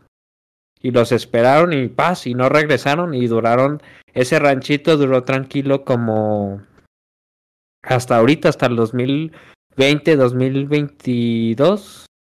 Empezaba otra vez esta, pero duraron desde como el 2015 bien tranquilitos. ¿Por qué? Porque se La defendieron. gente estaba. La Mm. gente se defendió ante ellos que iban a llegar, pero ya ahorita llegaron tantos que ya no se podían defender. O prefirieron ya no defenderse. Yo creo que Y sí lo bajarían de, yo creo que sí le bajarían de huevos, güey, sabiendo que un rancho está bien armado y se defiende, güey. Yo la neta sí creo que le bajaría un poquito de huevos. Pues Pues es que haz de cuenta como la serie de vikingos. Cuando el Ragnar empezó a viajar hacia el oeste, creo, que siempre iban Ujú. invadían al este. Al Y este. cuando, Ra- y cuando a Ragnar empezó por primera vez a hacer las incursiones al oeste y, y- y llegó, se dio cuenta que era bien fácil chingarse a los pueblos cristianos, güey. Porque, o sea, llegaban y en vez de que los padres, los monjes y la gente del pueblo se defendiera, güey, se hincaban a rezarle a Dios, cabrón. Entonces el Ragnar no podía creer lo fácil que era este conquistar esos, esos pueblos, ¿no? Entonces ha de ser algo así de que no, hombre, güey, tú llégales y mátales a uno así de volada o apúntales y se hizo de voladita. Pero Sí. ¿qué pasaría si hubiera un pueblo generacional que ya es la, o sea, desde siempre han portado armas? Es de que, de que, oye, este vato, ¿y, y por qué Y se la sacas y nos tra, tra- tracatracas aquí mismo a la verga? O sea, Yo creo No, que sea- sí, sí, sí ha habido, o sea, sí ha habido, yo creo que Las sí hay casos- autodefensas, ¿no? Sí, sí hay, sí hay casos, pero no, ya no le ganas. O sea, la delincuencia organizada es tan grande que no, ya no, un- no creo que le ganes. Hay una película, no me acuerdo bien el nombre, que trata justo de eso, de las rancheradas, pero en Michoacán, cuando estuvo todo esto del narcotráfico. Creo que todavía está fuerte, pero La otra época que estuvo fuerte.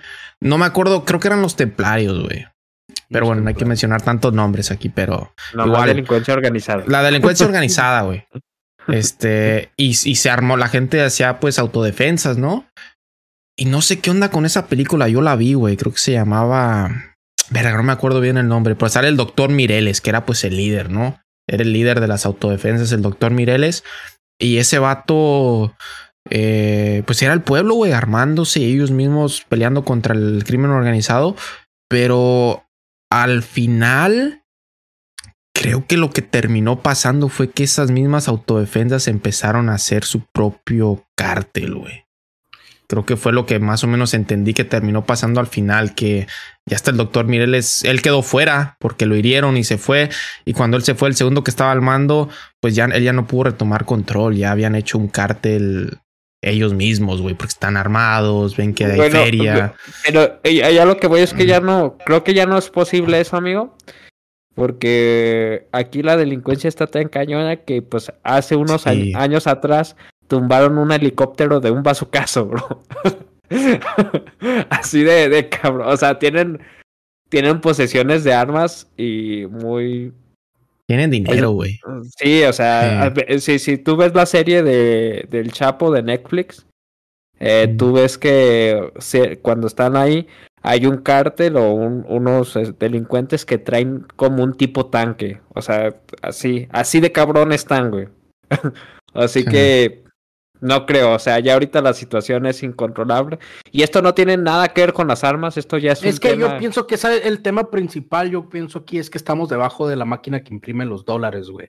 Entonces, es, sí, un sí. nego- es el negociazazo, viejo. O sea, antes yo me acuerdo que decía, ah, la mafia italiana está bien perra, o la mafia rusa, ¿no? Ahí la mafia, todas las mafias, la mafia checa y la chinga. Es que, No, o ¿sabes sea, qué? La Realmente mafia la más pesada, o sea, la delincuencia organizada más pesada es la de México, güey. Porque, o sea, cada que se avientan un movimiento para Estados Unidos es un golazo que le meten, o sea. a- arriba está la máquina que imprime dólares, güey. Y, y, o sea, ¿cómo? ¿Cómo?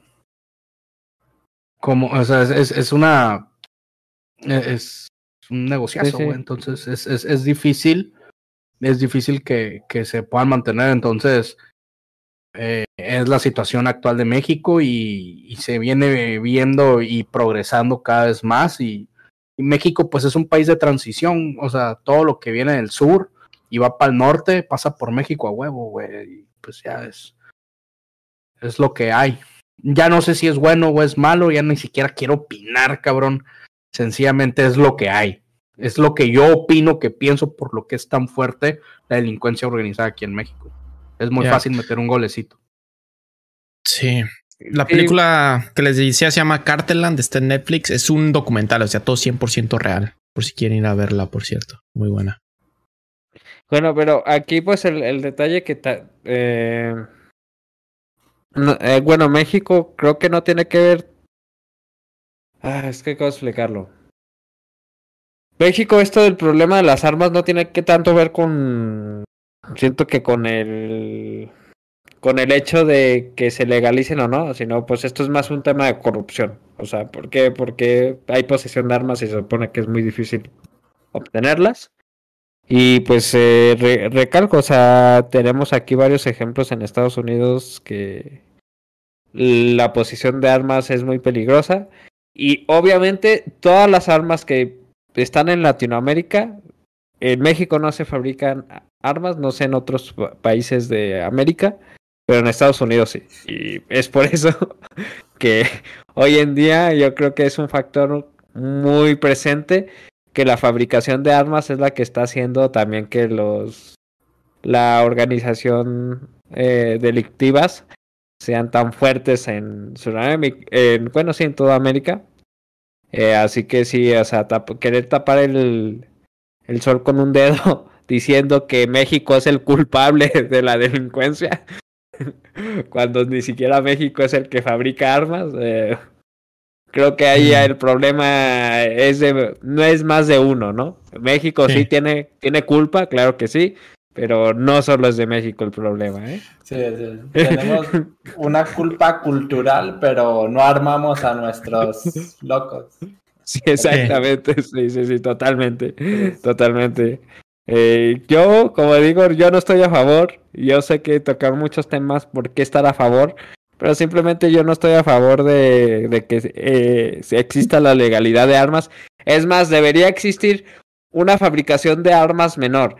Y sé por qué Estados Unidos sigue fabricando armas, este, porque ellos quieren armar más tecnología y ser, este, militarmente más poderosos que otros países, eso lo entiendo, y por eso la fabricación de armas es tan grande y por eso hay más armas que que civiles en Estados Que Unidos. probablemente Estados Unidos está en un punto en el que ya no se puede detener, güey. O sea, Ajá, sí, es como que tiene ya tanta gente que probablemente se los quiere chingar. O sea, Ajá. tiene tantos enemigos que ya se ha hecho Estados Unidos que no se puede detener, güey. O sea, tiene que Sí, él- continuar. Sí, él tiene que avanzar tecnológicamente fabricando armas cada vez más potentes y, pa- y se va a hacer un cúmulo de armas, o sea, van a tener tantas armas en Estados Unidos y, y, y, y pónganse a pensar, eso, eso genera gastos, entonces de alguna otra manera ellos tienen que recuperar ese dinero y lo hacen como vendiendo sus armas a civiles. Es la, es, es la verdadera razón porque Estados Unidos Pero es que realmente armas. si te pones a pensarlo ca- en, en sí, el, el verdadera utilidad, en este caso, e- e- es, como por ahí un camarada que me comentó que Xbox en sí no gana tanto o PlayStation por vender el PlayStation o el Xbox, ganan por vender los juegos.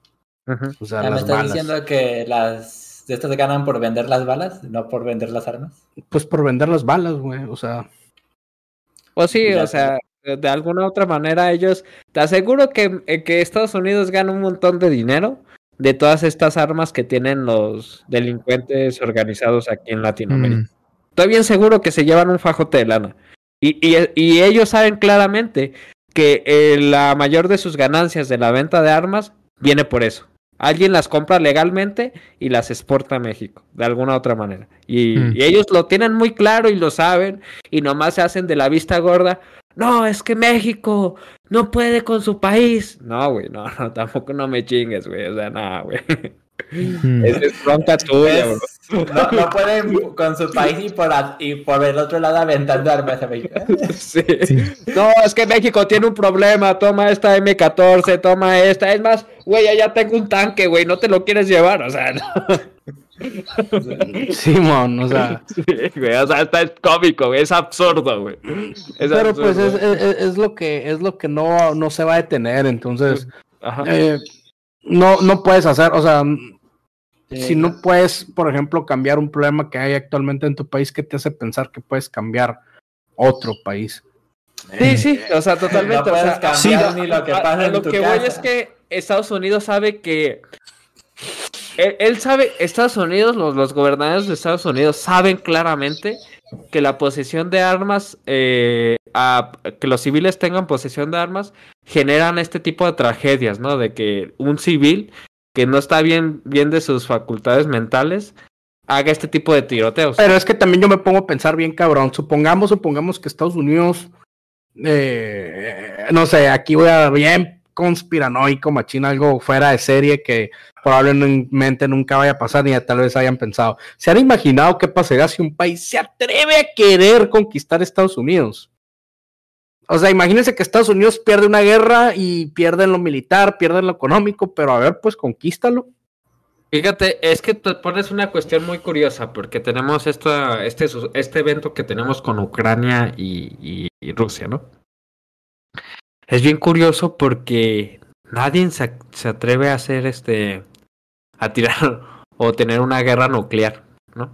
Como que siguen por trincheras y La- todo la- esto. Las armas nucleares son un tema defensivo. Es- Entonces, sí, sí, o sea, entiendo eso. Entonces, este, si lo vemos de ese lado, de que ningún país se va a animar a tener una guerra nuclear, creo que Estados Unidos sí tiene a ganar.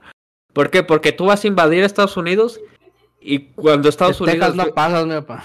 Sí, no pasas porque en cuanto llegue, ok, todos los que son mayores de 21 años, para el ejército, ya tienen armas todos, ¿sabes? O sea, ellos no se van a preocupar por la fabricación de armas. Ellos ya tienen, están preparados para eso. Ahora, por ejemplo, hay un caso bien, bien curioso cuando pasó todo lo del Bl- Black Lives Matter y Mm. que estaba como toda la gente pues protestando y había un desmadre y todo. O sea, si te fijaste, eh, ni el ejército de Estados Unidos, ni la policía, ni nada pudieron contener las marchas. Porque literalmente estaba la misma gente de Estados Unidos en sus pinches trocas de diésel, güey, paradas con sus rifles, güey. Y vamos haciéndonos pedazos todos aquí. Y no, o sea, Estados Unidos, güey, no pudo contener a su propia gente porque su gente está armada.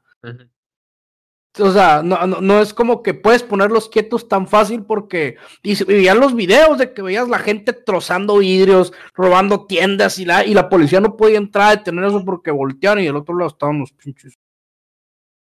Tira el primer balazo, tira el primer balazo y, te- y aquí nos reventamos todos. O sea, y no pueden, güey. Fue como, bueno, hagan lo que quieran hacer, cánsense de trozar todo. Mañana lo arreglamos, güey, porque aquí si tronamos una, nos tronamos todos. Sí, y eso es una civil situación, muy cabrón. una guerra civil muy cabrona, güey. Entonces, esa es una realidad también de Estados Unidos. O sea, no lo puedes conquistar, Pero- pero, tampoco lo puedes detener internamente de muchas Pero hasta cosas. qué punto, ¿eso es algo bueno o algo malo? Que las, que el pueblo pueda defenderse de su propio gobierno.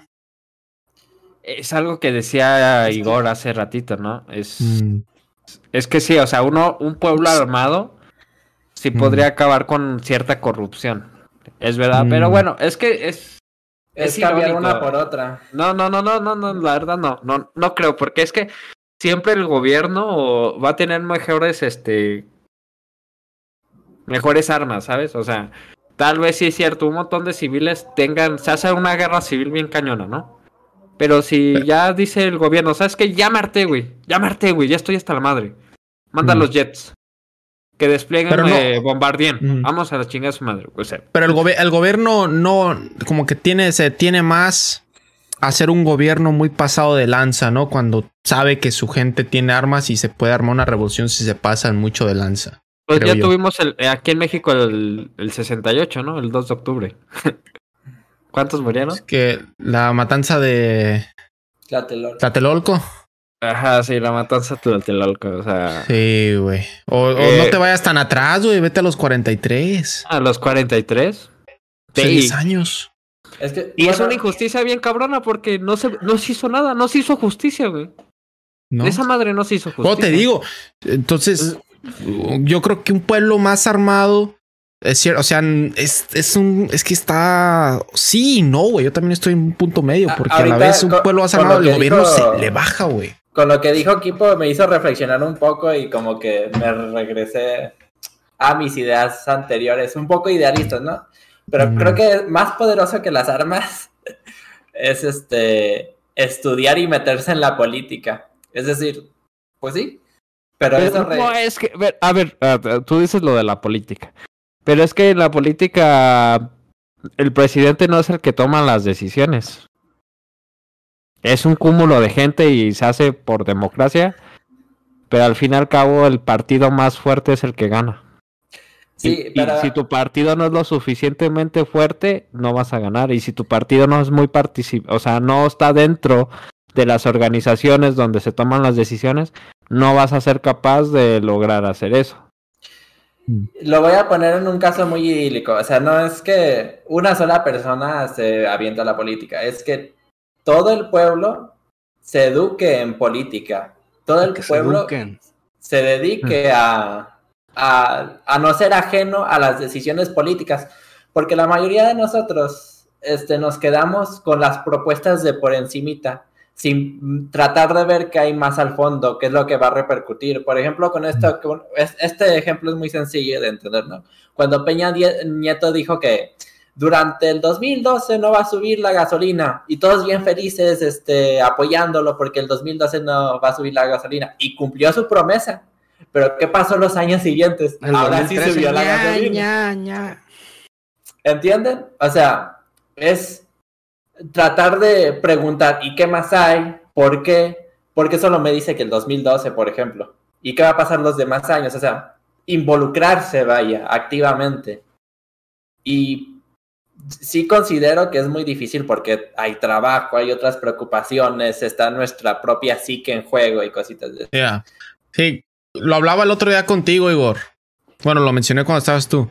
Si muchas, con todo respeto, si muchas de las personas religiosas en México no se sabe bien, no se sabe ni siquiera bien el lore de la Biblia, mucho, y supuestamente ellos van a misa y- no estoy diciendo que todos, eh, pero sí creo que la mayoría no se saben bien ni siquiera de qué va la Biblia ni el lore. Ahora sí, lo veo muy difícil que aprendan de política, güey. Sí, es que no necesariamente Mm. tienen que aprenderse las leyes. O sea, una, el primer paso para aprender de política es simplemente involucrarse. Por involucrarse no me refiero a irse y meterse al partido político, sino, Mm, Este, involucrarse decir- un poco. o sea, ¿qué candidatos hay, por ejemplo? ¿Qué candidatos? Por ejemplo, una injusti- un, un- un- un mal, un mal gasto de gobierno que, no sé, de alguna manera sea tema popular. De que, hey, ya, se- ya se dieron cuenta que este dato quiere invertir un, gran porcentaje del, patrimonio, o sea, del, del dinero que hay en, en la ciudad en hacer esta cosa que es innecesaria. Y como la gente en general, pues la neta me incluyo, no, no estamos al tanto, no ponemos atención en qué se está gastando el dinero en la ciudad. Ah, pues, lo hago, o sea, porque debe haber la política de donde la ley donde le permita al ciudadano evitar que se hagan esos gastos. Pero pues como nadie apela, pues. Pero gran parte de eso tiene la culpa, no nos culpemos del todo la población, sino que los medios de comunicación es bien sabido que están comprados por los políticos, güey. y Sí, por eso pero no llega tú- la ya estamos en otra era, o sea, ya estamos en otra Bueno, era sí. donde, en Mm. donde el internet, en las redes sociales. estamos en otra era, pero, pero apenas estamos viendo un cambio generacional. Es, algo, yo pienso, se- o en sea. cam- es lo que iba, güey. Va a ser algo generacional, güey. O sea, que. es- estamos en la hora de la información en Pues la que yo, ah, como veo los Centennial, yo no creo que le, no veo que les importe mucho la voz. Haz de cuenta que yo siento que eh, eh, ha, ha caído muy, muy. Al menos este es mi punto de vista. Me he dado cuenta que, por ejemplo, la generación arriba de mí dice que mi generación vale verga. Y mi generación dice que la generación abajo de mí dice que vale verga en general. No, es que yo los veo que valen pa' pura. ve- No, o Entonces, sea, yo, yo me quedo de pensando. acuerdo- yo estoy de acuerdo en que mi generación, eh, muy pocos, la neta. Yo he visto que mi generación sí, sí valemos muchos verga, güey. Eh, es que sí, güey, sí. Son muy pocos. Pues, por los ejemplo, que- la generación, la generación, la que viene siendo mi generación, tu generación, fueron las que tumbaron los medios, güey. Sí, pero nuestra generación chingó a Televisa, si lo quieres sí, ver así. Los medios, pero también somos con la generación con más ninis. Pues es que esa es culpa de la creciente población, de la. Es que sí, en parte yo, sí, sí, yo sí pienso que, yo sí pienso que las nuevas generaciones vienen mejor. Cada vez. Eh, eh, es que no, yo no, no siento todos, que pero en general sí que- vienen mejor. No siento que. O sea, sí, sí, o sea, sí tienes razón. Sí vienen mejor en cuanto a empatía, güey. Empatía, güey, uff, sí vienen mejor, güey. Buscan ser más empáticos con todos. Pero en cuanto a, tolerancia. A tolerancia y esfuerzo, no vienen mejor. Eso sí te lo puedo Mm. asegurar. Eso sí. También Porque- que es, es, es que hay muchas cosas que, que, que tomar en cuenta, pues es como... No, Y- no sé, no quiero defender a Voy a todos. hablar los de mi generación. Voy a- es más, ni siquiera voy a, a- voy a agarrar un, ran- un rango contra. Voy a agarrar de 25 a 30 años. ¿Va? Voy a agarrar ese rango. Yo conozco muchas personas de 25 a 30 años que son bien inseguros güey. Y tienen las capacidades para encontrar un trabajo y tienen las oportunidades para tener un trabajo, pero no lo toman por inseguros. Hay muchas inseguridades y es a lo que me refiero. Y muchos, o sea, te estoy hablando muchos, o sea, de 10 amigos, dos son los que se animan y se avientan a, hacer un jale, güey. ¿Sabes? Empáticamente sí he notado que sí son más empáticos de, güey, hay que tolerar, güey, no porque sea morenito, no porque sea blanco, no porque sea mujer, no porque sea hombre. O sea, en eso, güey, hay... Pero en cuestión de echarle huevos, güey, De tolerancia a la frustración, ¿no? Ajá, exactamente. O sea, no, no se animan a estar en situaciones incómodas. O sea, ese es el detalle, güey. O sea, se les hace incómodo y luego, luego se echan para atrás. Y no, güey, pues es que la vida es así, güey. La vida siempre va a ser incómoda, güey. Y va a ser incómoda hasta que tú normalices esa situación incómoda dentro de tus emociones y pensamientos. ¿Sabes? Sí, o sea, por ejemplo, eh, viene mucho, o sea, digo, no es que esté mal ni, ni, ni un cambio de, o sea, una manada. A lo que cada quien le funcione y lo que ellos consideren que sea el éxito es lo que cada quien está bien por su cuenta, ¿no? Pero, por ejemplo, viene mucho el dicho de decir, eh, hay que chingarle, hay que chingarle duro. Hay que chingarle, hay que chingarle, o sea, como, como si, como si no hubiera la frase que pudieras decir, hay que trabajar inteligentemente para no trabajar duro Sí, y Trabajar, inte- y, y trabajar inteligente. Entonces, eh, eh, esa frase de trabajar inteligente no era de las generaciones antiguas, güey. No, no, eh, yo estoy de acuerdo ahí contigo. Eh, y entonces, eso es- sí. quiero, quiero, quiero terminar tu tema, güey. Es que es un tema bien importante, güey. Y ya estaba esperando a que saliera esto, güey. Es un tema que, que estoy totalmente de acuerdo contigo, güey. Y es un tema cultural bien cabrón que está en México y me caga y me, me escrota, güey. Me escrota, güey. Que por eso aquí en México nos negrean tanto, güey. Porque en generaciones atrás, no es que trabaja. No, no, no, trabaja duro. Chingale. Es que así es. Es que me pagan bien poquito. No, güey, trabaja. Yo trabajaba este de so- 12 horas de sol a sol. Y me pagaban bien poquito. Tienes que chingarle. No, güey, el cliente lo que diga. Si el cliente te dice que está sucio, está sucio. Eso me caga mucho, güey. Y creo que sí. Sí, me caga mucho porque ah, es, güey, e- este, este pensamiento, güey, se llegó hasta los pinches a, a empresas a nivel mundial que tal vez tenían una implementación y una organización donde se, se hacían ciertos servicios, pero aquí en México no sirvió esa organización, güey, valió pa' pura riata, güey. ¿Por qué? Porque en empresas grandes, güey, donde se desarrollan distintos tipos de servicios o fabrican distinto, es lo que el cliente pida, güey. y Se chingó, güey. Así te desveles, así te madries y así. Y no te van a pagar las horas extra, güey. No te las van a pagar, güey. Es una realidad, güey. Tienes que chingarle, una- güey. Y así es, güey. Y es el pro- eh, eh, y tienes toda la razón ahí, equipo, güey. Pero también, güey, hay que entender, güey, pues que ni modo que te quedes sentado así de. Sí, sí, si tú no lo haces, alguien más lo va a hacer. Entonces, pues eres- no eres dispensable. Y, y- Es y una exactamente. mamada. Y, tener una mentalidad de. A mí, una mentalidad que me encanta de este Adal Ramones, güey. Que dice: Yo siempre busqué trabajar menos y ganar más. Y yo tengo esa, ese objetivo, güey. Entre trabaje menos y gane más, para mí chingón, ¿sabes? Y creo que es una mentalidad que debemos contagiar con todos, güey. De que tal vez vas a empezar trabajando horas laborales y un horario pulverísimo y así, güey. Pero tú siempre tienes que buscar mejorar, güey. Mejorar, mejorar. Trabajar menos y ganar más. Trabajar menos y ganar más. Es bien curioso eso que... Adelante, güey. Adelante, adelante. No, que por ahí solo complementando lo que dice Walex. Este, trabajar menos y ganar más, pero nunca a costa de Sí, de vaya, nunca... Esclavizar a, otros. Ajá, porque esas mismas mentalidades pues las tienen muchos, muchos empresarios que no Tiene que estar la gente que tenga la mentalidad de trabajar un chingo y a lo pendejo. Para que tu mentalidad funcione, podría decirse.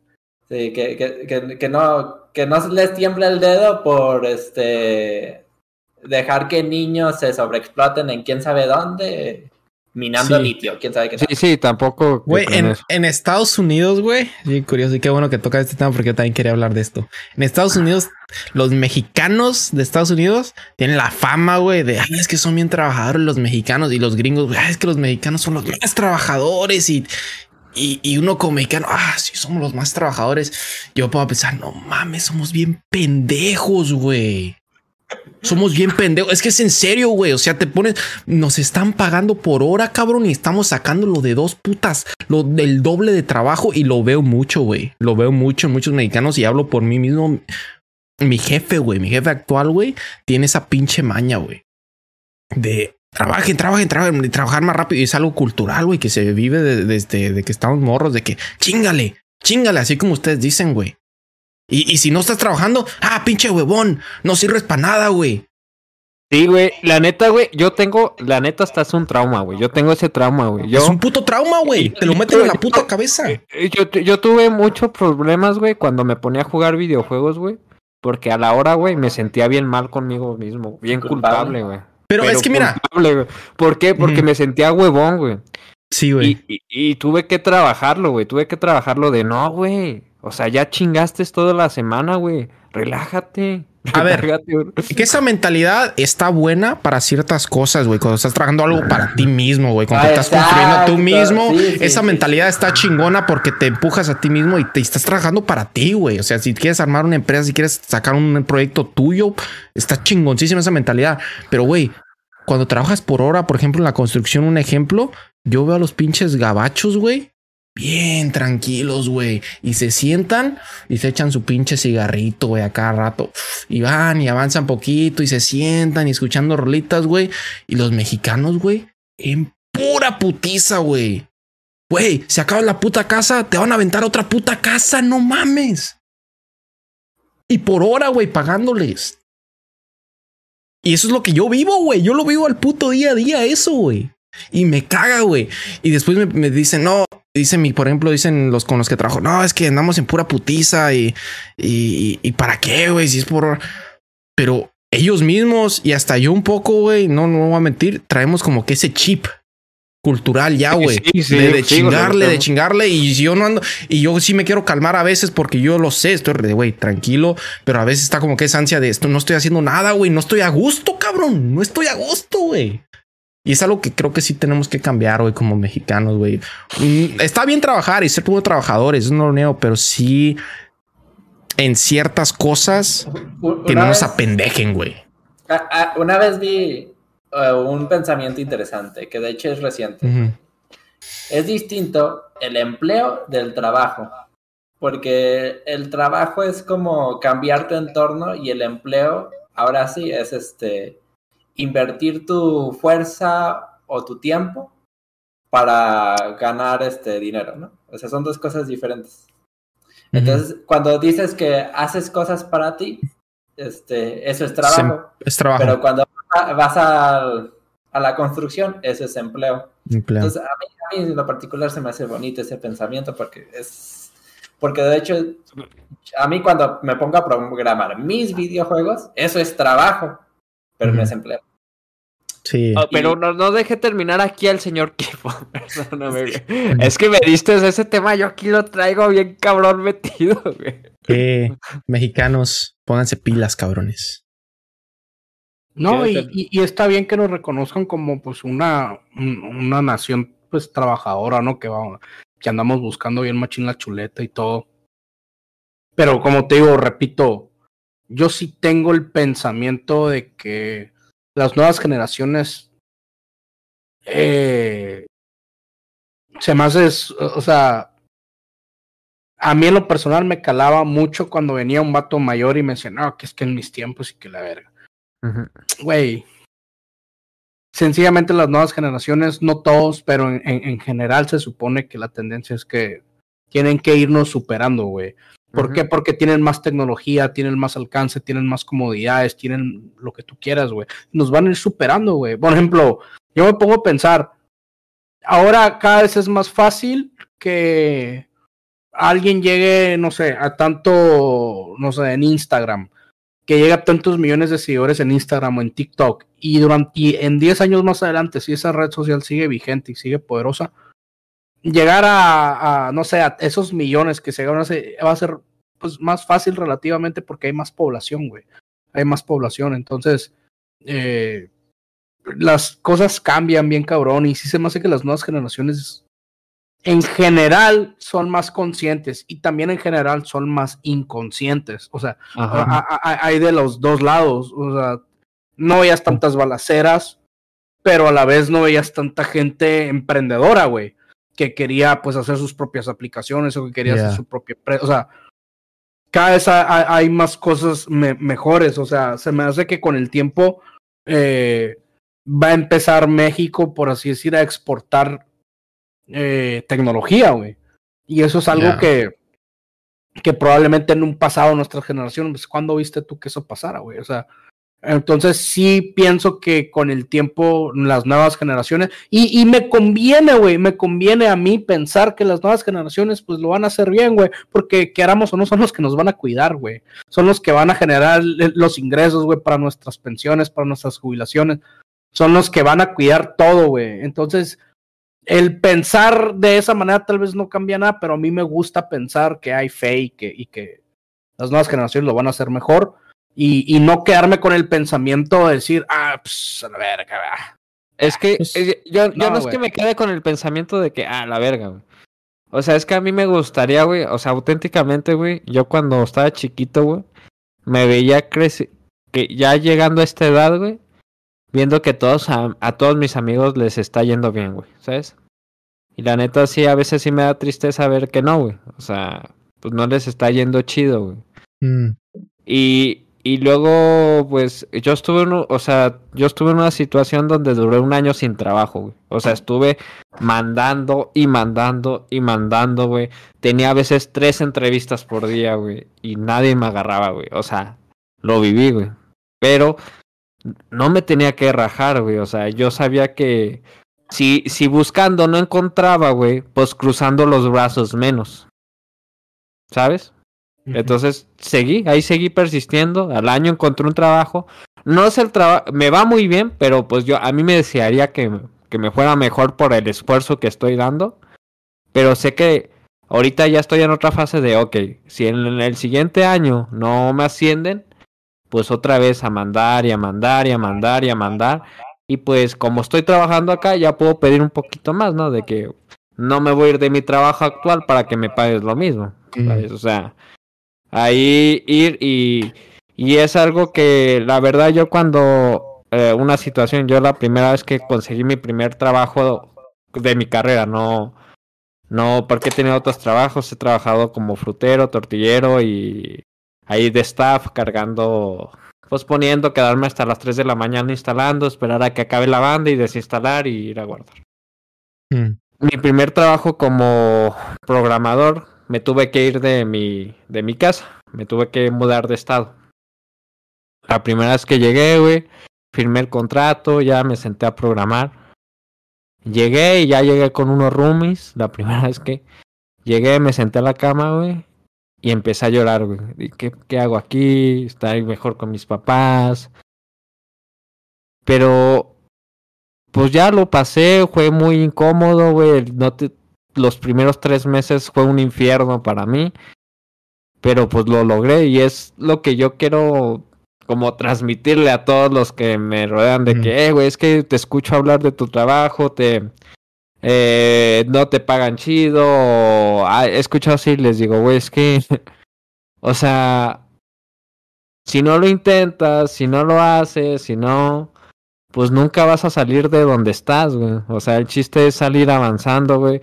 Vas a, vas a estar tal vez dos años, dos años en la chingada de la verga, güey. Pero después de esos dos años tal vez ya te vaya chido, güey. Ya. Es necesario, güey, a veces Ah, recibir esos putazos, ¿no? ujú. Batallarle un rato es, es 100% necesario y te, a final de cuentas te va a servir. Te va a servir como experiencia. Sí, es que sabes 100% de aprender, acuerdo. ¿no? De eso, pero sí. Ah. Y Pero, yo, pues, eh, eh, es lo que te digo, he notado mucho en las generaciones mías, mías. Estoy hablando ya de la mía, no de los centenarios. Voy a hablar de la mía. Que no quieren, güey, o sea, no les da miedo o así. Le digo, güey, no tengas miedo, güey, hazlo, güey. O sea, tú, güey, eres el futuro del país, aunque no lo creas, güey. O sea, créetela, güey. Tú, tú eres el ingeniero del país, tú eres el licenciado del país, eres el comerciante, eres, eres, güey, porque eres ese granito que ocupa el país, güey. Sí, pues eso no cree que se debe un poquito a lo mismo que habíamos mencionado, ¿no? Que mientras más avanzamos eh, como sociedad, más comodidad obtenemos y esa misma comodidad que están tan cómodos las nuevas generaciones que como que les da miedo, ¿no? Eh, a diferencia de generaciones anteriores que tenían que salir sí o sí, güey, no había de otra, tenían que comer, cabrón. Tenían que... Era sobrevivir. Era lanzarse. Creo yo. Pues sí, como tú dices, Ah. pues sí, como que la comodidad tal vez nos ha hecho un poquito menos tolerantes. más o blandos. Más blandos, menos. con menos experiencia para lidiar con problemas. Y también por eso pasa esto de las armas. Y... Sí, güey. Bueno, yo quería tocar ahí un tema, ya un poquito desviándose para ver si sale, para sacar más clips. Este, que están, ahorita tocó equipos, bueno, estamos hablando todos de generación. Y Kipo habla de que generaciones anteriores dicen, no, es que mi generación es más chingona. ¿Ustedes qué opinan eh, en cuanto, por ejemplo, eh, bueno, va, va de la mano con generaciones anteriores diciendo, no, es que mis futbolistas de mi época son más chingones que los tuyos, o los corredores de mi época eran más chingones que los de ahora, los de, o mis basquetbolistas de la época eran más chingones. ¿Ustedes creen que es cierto, güey? Yo creo que no, güey. No, no, güey, es como el boxeo. Dicen que el boxeo de antes era mejor que el actual. Yo creo que no. Porque, porque se agarraban a golpes bien, bien sangrientos, eran bien sangrientas Mm. las peleas. Muy sin técnica. Ajá, y ahorita las peleas hay menos golpe, pero hay más daño. Pero no es increíble, güey. O sea, uno, uno, por ejemplo, ahorita ve el récord de Usain Bolt y dice, no, güey, ¿quién putas lo va a romper, cabrón? Güey, lo van a romper ese puto récord. Sí, y ese récord va a quedar Hay una, muy hay por una, hay una, una predicción que dice Cody que creo que después de, creo, no cuántos años, güey, pero hay una predicción que dice que después de ese límite de años ya no se van a empezar a romper récords. O sea, ¿En serio? el- ajá, hay una predicción que dice que después de Mm. tal año, dentro de tantos años, ya no se van a romper. Haz de cuenta que ahorita se están rompiendo muchos récords porque se están profesionalizando muchísimos, muchísimas disciplinas. Pero va a llegar más tecnología vas- para entrenar, ¿no?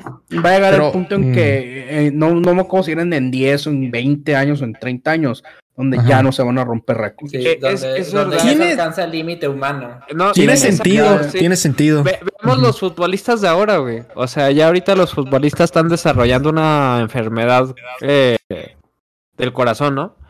Donde ya se ha presentado cada vez más actualmente esta enfermedad donde les da como un paro dentro de las canchas a niveles muy profesionales, ¿no? En Mm. este caso, por decir, el más reciente que presentó este tipo de enfermedad que fue el Kun Agüero que se tuvo que retirar. Oh, yeah. Porque, ajá, entonces, precisamente por lo que dice equipo, o sea, ya, ya ahorita el fútbol está llegando como que a su, a su top más top, güey. O sea, a lo Mm. que podemos llegar a los futbolistas más veloces, a los futbolistas con mejor habilidad, a todo esto, pero ya llegó un momento donde el cuerpo humano ya no da, güey, para eso.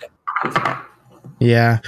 Es, es Pero-. Sí, tiene, tiene tu completo sentido, güey. Porque, ok, ok, mencionó lo de Usain Bolt. Yo creo que el récord de Usain Bolt sí se va a romper, pero más allá tiene sentido. No va a llegar al punto en el que el ser humano corra 100 metros en 5 o 4 segundos. Eso es casi imposible. Es imposible, güey. O sea, no, no. Pero ¿y no qué piensan de, también de las ediciones genéticas, del avance médico?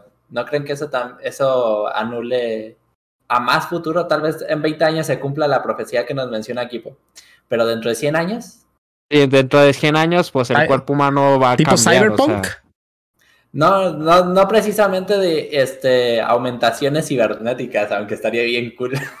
no, No, sí, porque no, es que en Cyberpunk se hacen implantes y se hacen modificaciones más fuertes. Ah, modificaciones. Mm, tiene, o sea, eso o que cierto, nazcan ¿eh? humanos este, con fibras musculares más fuertes, con tendón, con este, con, ¿cómo se llama esta cosa? Articulaciones. Con articulaciones más resistentes al desgaste o cositas así. Mm. Pues Sí, siempre se que- va a seguir dando, o sea, siempre se Sí, va a sí. seguir dando, o sea, pero como te digo ya, o sea, dejando de lado, pues a menos que hagas modificaciones genéticas, pero incluso sí, O sea, el límite humano natural, eh, bueno, sin, en- sin intervención humana, mejor dicho. El límite humano sin intervención humana. es, Sí, es como la ruca esta Sí. que, o sea, los que brincan, la, la, la onda esa que brincan así espaldas.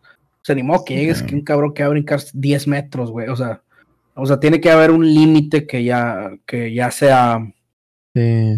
Sí, sí, creo que la evolución se va, no creo que se dé tanto, Iván, porque como no todos los humanos nos dedicamos a eso, no se puede dar, ¿sabes? O sea, si todos los humanos nos dedicáramos a correr, tal vez sí en un Sí, futuro pero- desarrollaríamos Y- algo, y, ¿no? si los Sí. padres de, de los del futuro le pagan al médico porque al feto le inyecten algún al- alguna sustancia que lo haga crecer más O sea, que ya pagarías por el éxito, por un alto, por más porcentaje de éxito. Algo así como, algo así como lo, lo que haces en el Jurassic World en el juego, ¿no? Que eh, antes de que nazca el pinche dinosaurio ya le cambia, ya en, en- en la genética le cambias el color y le vas cambiando. ¿sí? Sí, puede Pues- ser pues, de posible, güey, en un Sí, futuro. ya sí, se- totalmente ya- posible, totalmente Ya se hizo un experimento no ¿cómo se llama? The Voice, Con, humanos literal. donde se modificó un gen que hace a los humanos menos propensos a, a contraer SIDA, me parece. ¿O era cáncer? No recuerdo. Lo hizo. Mm. Hay alguien, pero no lo hizo con permiso de nadie porque está prohibido experimentar con humanos. Mm. De hecho, pues aquí dice Francisco The Voice, que es una serie. Y sí, pues pasa eso, los superhéroes de The Voice. Los... ¿Están modificados genéticamente? y los pa- ¿Sí? sí, ajá. Saludo para Francisco. ¿Qué ibas a decir. Kipo? Eh, no, pues imagínate que no ocuparas dormir. Uy, De, de- Pilín. de hecho, ahorita que mencionamos Cyberpunk, de hecho Cyberpunk también toca el tema de las armas. Porque, fíjate, este, los personajes tienen esto que por tantas aumentaciones que se hacen, adquieren una enfermedad que se llama ciberpsicosis, ¿no? Ya. ¿Qué rollo, qué rollo? Pero al, mis- al mismo tiempo tienen la facilidad de que sus extremidades se transformen literalmente en escopetas o lanzamisiles. Entonces es como Hombre, ya. le- les das armamento que los enferma mentalmente, que, lo, que a futuro los va a convertir, pues, sí o sí, en un... Como una en Valorant un hay un personaje que es un robot, literal. Y dice, cuidado, que no les den en la cabeza un trasplante de cerebro, es muy complicado. O sea, que el vato ya traen el chip de que no hay pedos, o sea, cuidado, que no te peguen en la cabeza, pues si te pegan como quiera, pues te cambiamos el cerebro a otro robot, ¿no? O sea, ya, ya, no, hombre, un, rollo, pero sí, sí, por ahí, en la cuestión de lo, pero de todo es generacio- generacional, Cody, por ejemplo, los triunfos que tuvieron los futbolistas de antes, son igual de comparativos con los de ahora, y los de básquetbol y los de tenis y todo, porque era lo que había. Todos Ah, se claro, preparaban, 100%, todos se preparaban con 100%. lo, con lo mejor que había en el momento. 100%. Y, Ya. y así, o sea, que traiga, por ejemplo, a, no sé, un deportista de antes, lo traigan al presente y Tal lo como hagan está. entrenar. Bueno, no, no, no. Tal como era antes y lo pongas sin que entrene, porque obviamente si lo traes y se crea en esta época va a ser una chingonería. Simplemente por, por cómo entrena y porque el fútbol en sí no, avanzado. o a lo mejor no. A Bueno, lo mejor sí, Pelé, a lo mejor Pelé eh, estaba demasiado avanzado para su época y lo pones a la hora, a la hora y le ponen dos, tres marcas y el vato no sabe. A lo mejor puede ser, Puede ser. Yo, Puede yo- ser una de yo dos. siento que No. sería algo así como los duelos de Yu-Gi-Oh, donde uno llega con su deck de, de, de viejas generaciones a jugar contra los- las barajas nuevas. Mm, Sí, Ah, o sea, sí, no- sí. demasiada meten- regla. ya. Bueno, vamos para dos horas, chavos. ¿Les parece si vamos cerrando? Va, va. ¿O quieren hablar de algo más? Antes Yo de solo quiero tocar el tema de CR7 y Messi, güey. Uy, no, es, no que, me toques es, ahí. es que quiero decir, güey, mm, que no sé por, o sea, CR7 siempre fue uno de los mejores deportistas, ¿no? El mejor. Pero ahorita, güey, eh, CR7 fue disciplina y constancia. Y Messi fue ta- es talento, ¿no? Es lo que hemos visto, y se ha visto. Mm. Y ahorita CR7 que ya está alcanzando una edad, tal vez esa disciplina y constancia ya no está funcionando tanto como el talento nato de Messi. Bueno, yo lo he notado, lo Yo dejaré a pienso, yo chat. pienso que hay algo ahí bien interesante, güey. Las estaturas de ambos. O ¿Sí sea, el, el centro de gravedad que tiene Messi es mayor por, por su estatura, güey. O sea, él mide menos que Cristiano Ronaldo. Entonces, tal vez para sus articulaciones no es tanta chinga hacer un Sí. quiebre y seguirse moviendo con agilidad para como para que es como Cristiano Ronaldo, pues, o sea, Eh, De, el- de hecho, hablando ¿cuánto de mide Cristiano? Como uno noventa y tantos. Un 85. Ay, Uno- una uno vez 85. escuché, no, no estoy seguro de que a las personas altas a veces se les ve más torpes porque el cerebro sí se tarda unos mili, mili, milisegundos en mandar la, la señal, ¿no? Hasta tu... Pero bueno, no sé, lo escuché hace mucho. Sí, es- es- yo, yo yo- pienso que tiene yo- que ver en eso. Yo honestamente, güey, creí que Cristiano... No creo que esté acabado. Creo que tuvo un mundial malo. Creo que ha tenido una temporada No. mala. Yo, yo creo que todavía... Porque, te voy a decir por qué. Porque Cristiano antes jugaba de, de volante por izquierda, güey. O sea, antes jugaba por la banda, güey. Y, y mientras más avanzaba en edad, él se metió más como delantero central. Y, es, y fue parte de su transformación porque él sabía que ya no corría lo mismo, ya no tenía el mismo arranque que antes. Y, y él mismo se adaptó, ¿no? A su edad y seguía haciendo una chingonería como delantero central. Y, Eh, Es que, por yo ejemplo, ahí- creí que por ser un delantero central, porque los delanteros y porque él es alto, él iba a seguir metiendo goles e incluso iba, eh, Messi era el que más iba a estar afectado por la edad, que, que 35 años Messi ahorita, que a- le- no le, tampoco le va a aguantar mucho. Yo creo que Messi cuando llegue a los 35, No, o sea, 38 ya también se va a ver mucho el bajón. Pero... Se le ve el rend- eh, bajo rendimiento, o sea, no se ve como en sus mejores años. Sí, que hay no partidos... mames, este mundial Messi ha jugado súper. Este mundial lo juega muy bien, pero la temporada con el PSG no, güey. Ah, sí, Como con- antes, exacto, como cuando jugaba con el Barcelona, no. Sí, exacto. Pues no es que es ve- diferente porque en el Barcelona todos jugaban para él y esa era la regla. Sí, y en eso el es cierto. PSG y en el PSG no es así, güey. En el Eso PSG es tiene cierto, que güey. buscar su propio brillo, güey. Eso también es cierto, ya. Muy difícil, güey. Yo creo que, espero que la neta Cristiano, lo veo difícil, güey. Es muy triste el cómo está terminado. Yo, yo, la verdad, siempre he sido fan de más de Cristiano que de Messi. Desde siempre. Y, y espero que encuentre algún equipo. Por ahí escuché que el Chelsea lo quiere. No sé, güey. Espero algo bueno de que yo- termine yo- su carrera fuerte, güey. Yo Eso es también que yo espero que le vaya bien, o sea, güey, yo no soy muy fan del A mí se me hace que en el Bayern Múnich le iría bien. Porque es Yo un siento equipo que- disciplinado. Yo siento que debería tener tal vez una temporada más aquí en Europa. Bueno, aquí en Europa, no mames. Aquí En Europa. en Europa, güey. Y tal vez en Londres. la liga de Estados Unidos, ¿no? Que es un poquito más, este, relax y tal vez ahí terminar su carrera, güey. Siento que sería bien, ¿no? En Estados Unidos. O sea, Sí, pues ahí terminan casi toda su carrera últimamente. Cuando te vas para Estados Unidos ya es el, el único que ha salido de esa madre, ese es Latan, güey. Es el único que, que le tiraron, que lo compararon con Carlos Vela, se sintió ofendido y se regresó y se metió al Milan de nuevo, nomás para dejar claro quién era quién acá. ¿Quién gana la final? ¿Quién gana la final, Francia? Francia, Francia. Te vi por ahí en WhatsApp que te pusiste una foto de perfil de Francia con la, águila de México en medio, ¿eh? No, gana Francia, viejo. Francia, yo. Mira, eh, todo mi respeto para Messi. Y la neta, uno de los mejores de la historia, sin duda. Pero yo soy Cristiano Ronaldo, viejo, güey. Yo lo he seguido desde que el cabrón tiene 17 años. Y he visto la gran mayoría de sus partidos, he visto todo su recorrido. Se sintió gacho, ¿no? Cuando perdieron no- contra Marruecos. Sí, güey. Yo... Sí, güey. No, y lo más cuando metí a TikTok y todo, no, hasta la. Y ves, la, y ves, la, y ves las pinches, los pinches TikToks que hacen tristes, güey. Hijo, eso. Sí, no, yo, yo, yo te entiendo, güey. Cómo me pegó, güey. Cómo me pegó, viejo. De cuenta, me pegó. Y, y, o sea, y que Argentina gane el mundial, pues se lo va a ganar quien se lo merezca. Pero también se terminaría el debate, ¿no crees? O sea, Sí, se termina. Y se termina el debate sí, quién, quién que es, sí, güey. quién fue el mejor. Y, y, y, pues no me gustaría que se terminase el debate siendo Messi por Es encima que- de, Ronaldo, güey. ¿no? yo lo veo como Naruto y Rock Lee, güey, ¿no?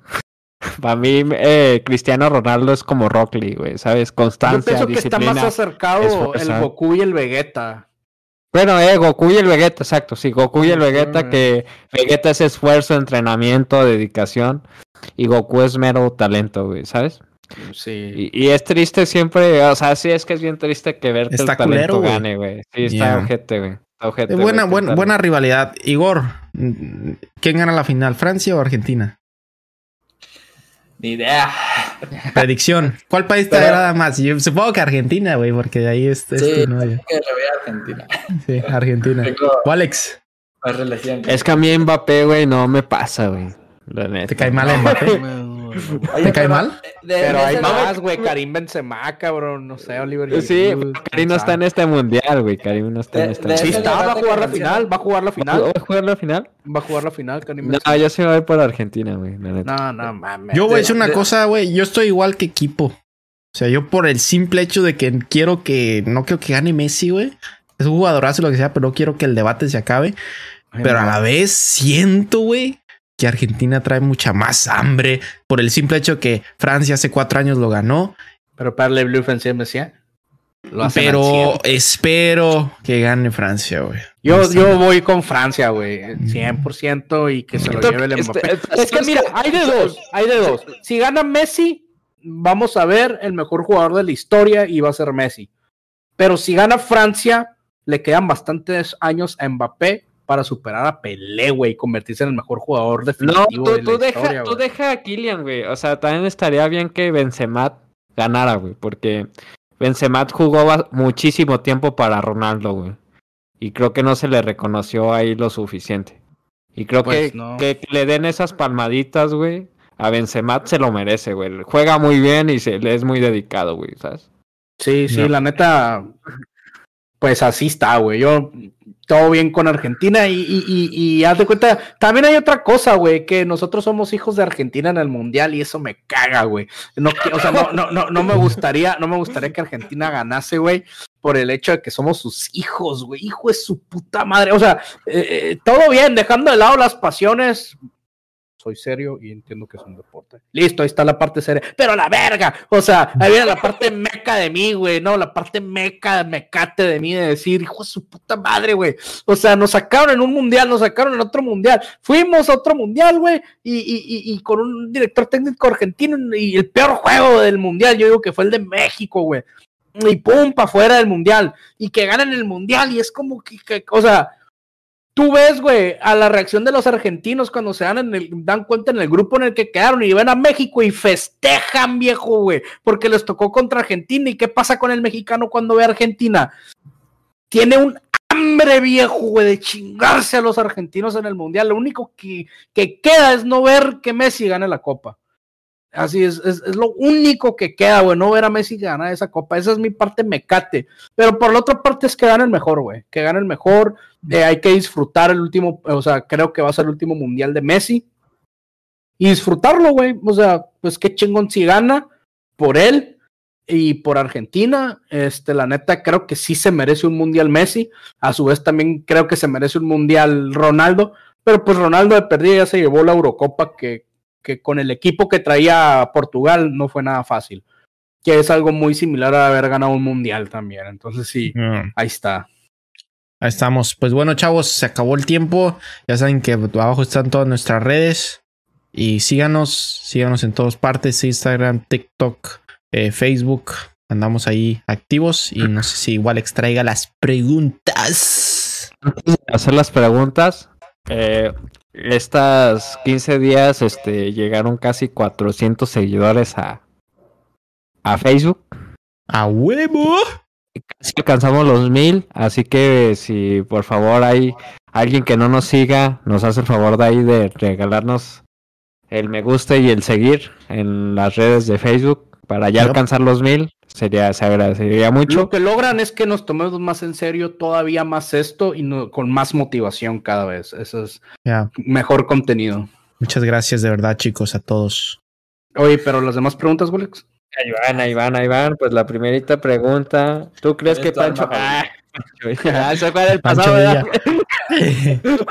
Este, no, la primera, este, ¿tú crees que los pueblos o, o sí, todas estas rancherías eh, se puedan defender más si tuvieran la legalidad de las armas? Segunda, ¿tú crees que sí seamos un pueblo inofensivo por no tener esta legalidad de las armas? Es decir, que estamos a pie de- del, del gobierno mexicano, es decir, que el gobierno pues decide todas las decisiones, nosotros no podemos decir nada. Y por último, ¿tú qué crees de tener un arma en casa? ¿Es buena idea? ¿Es mala idea? Y bueno, eh, ahí son las preguntas que dejo. Adiós. Puro. Ronaldo, compa, la neta.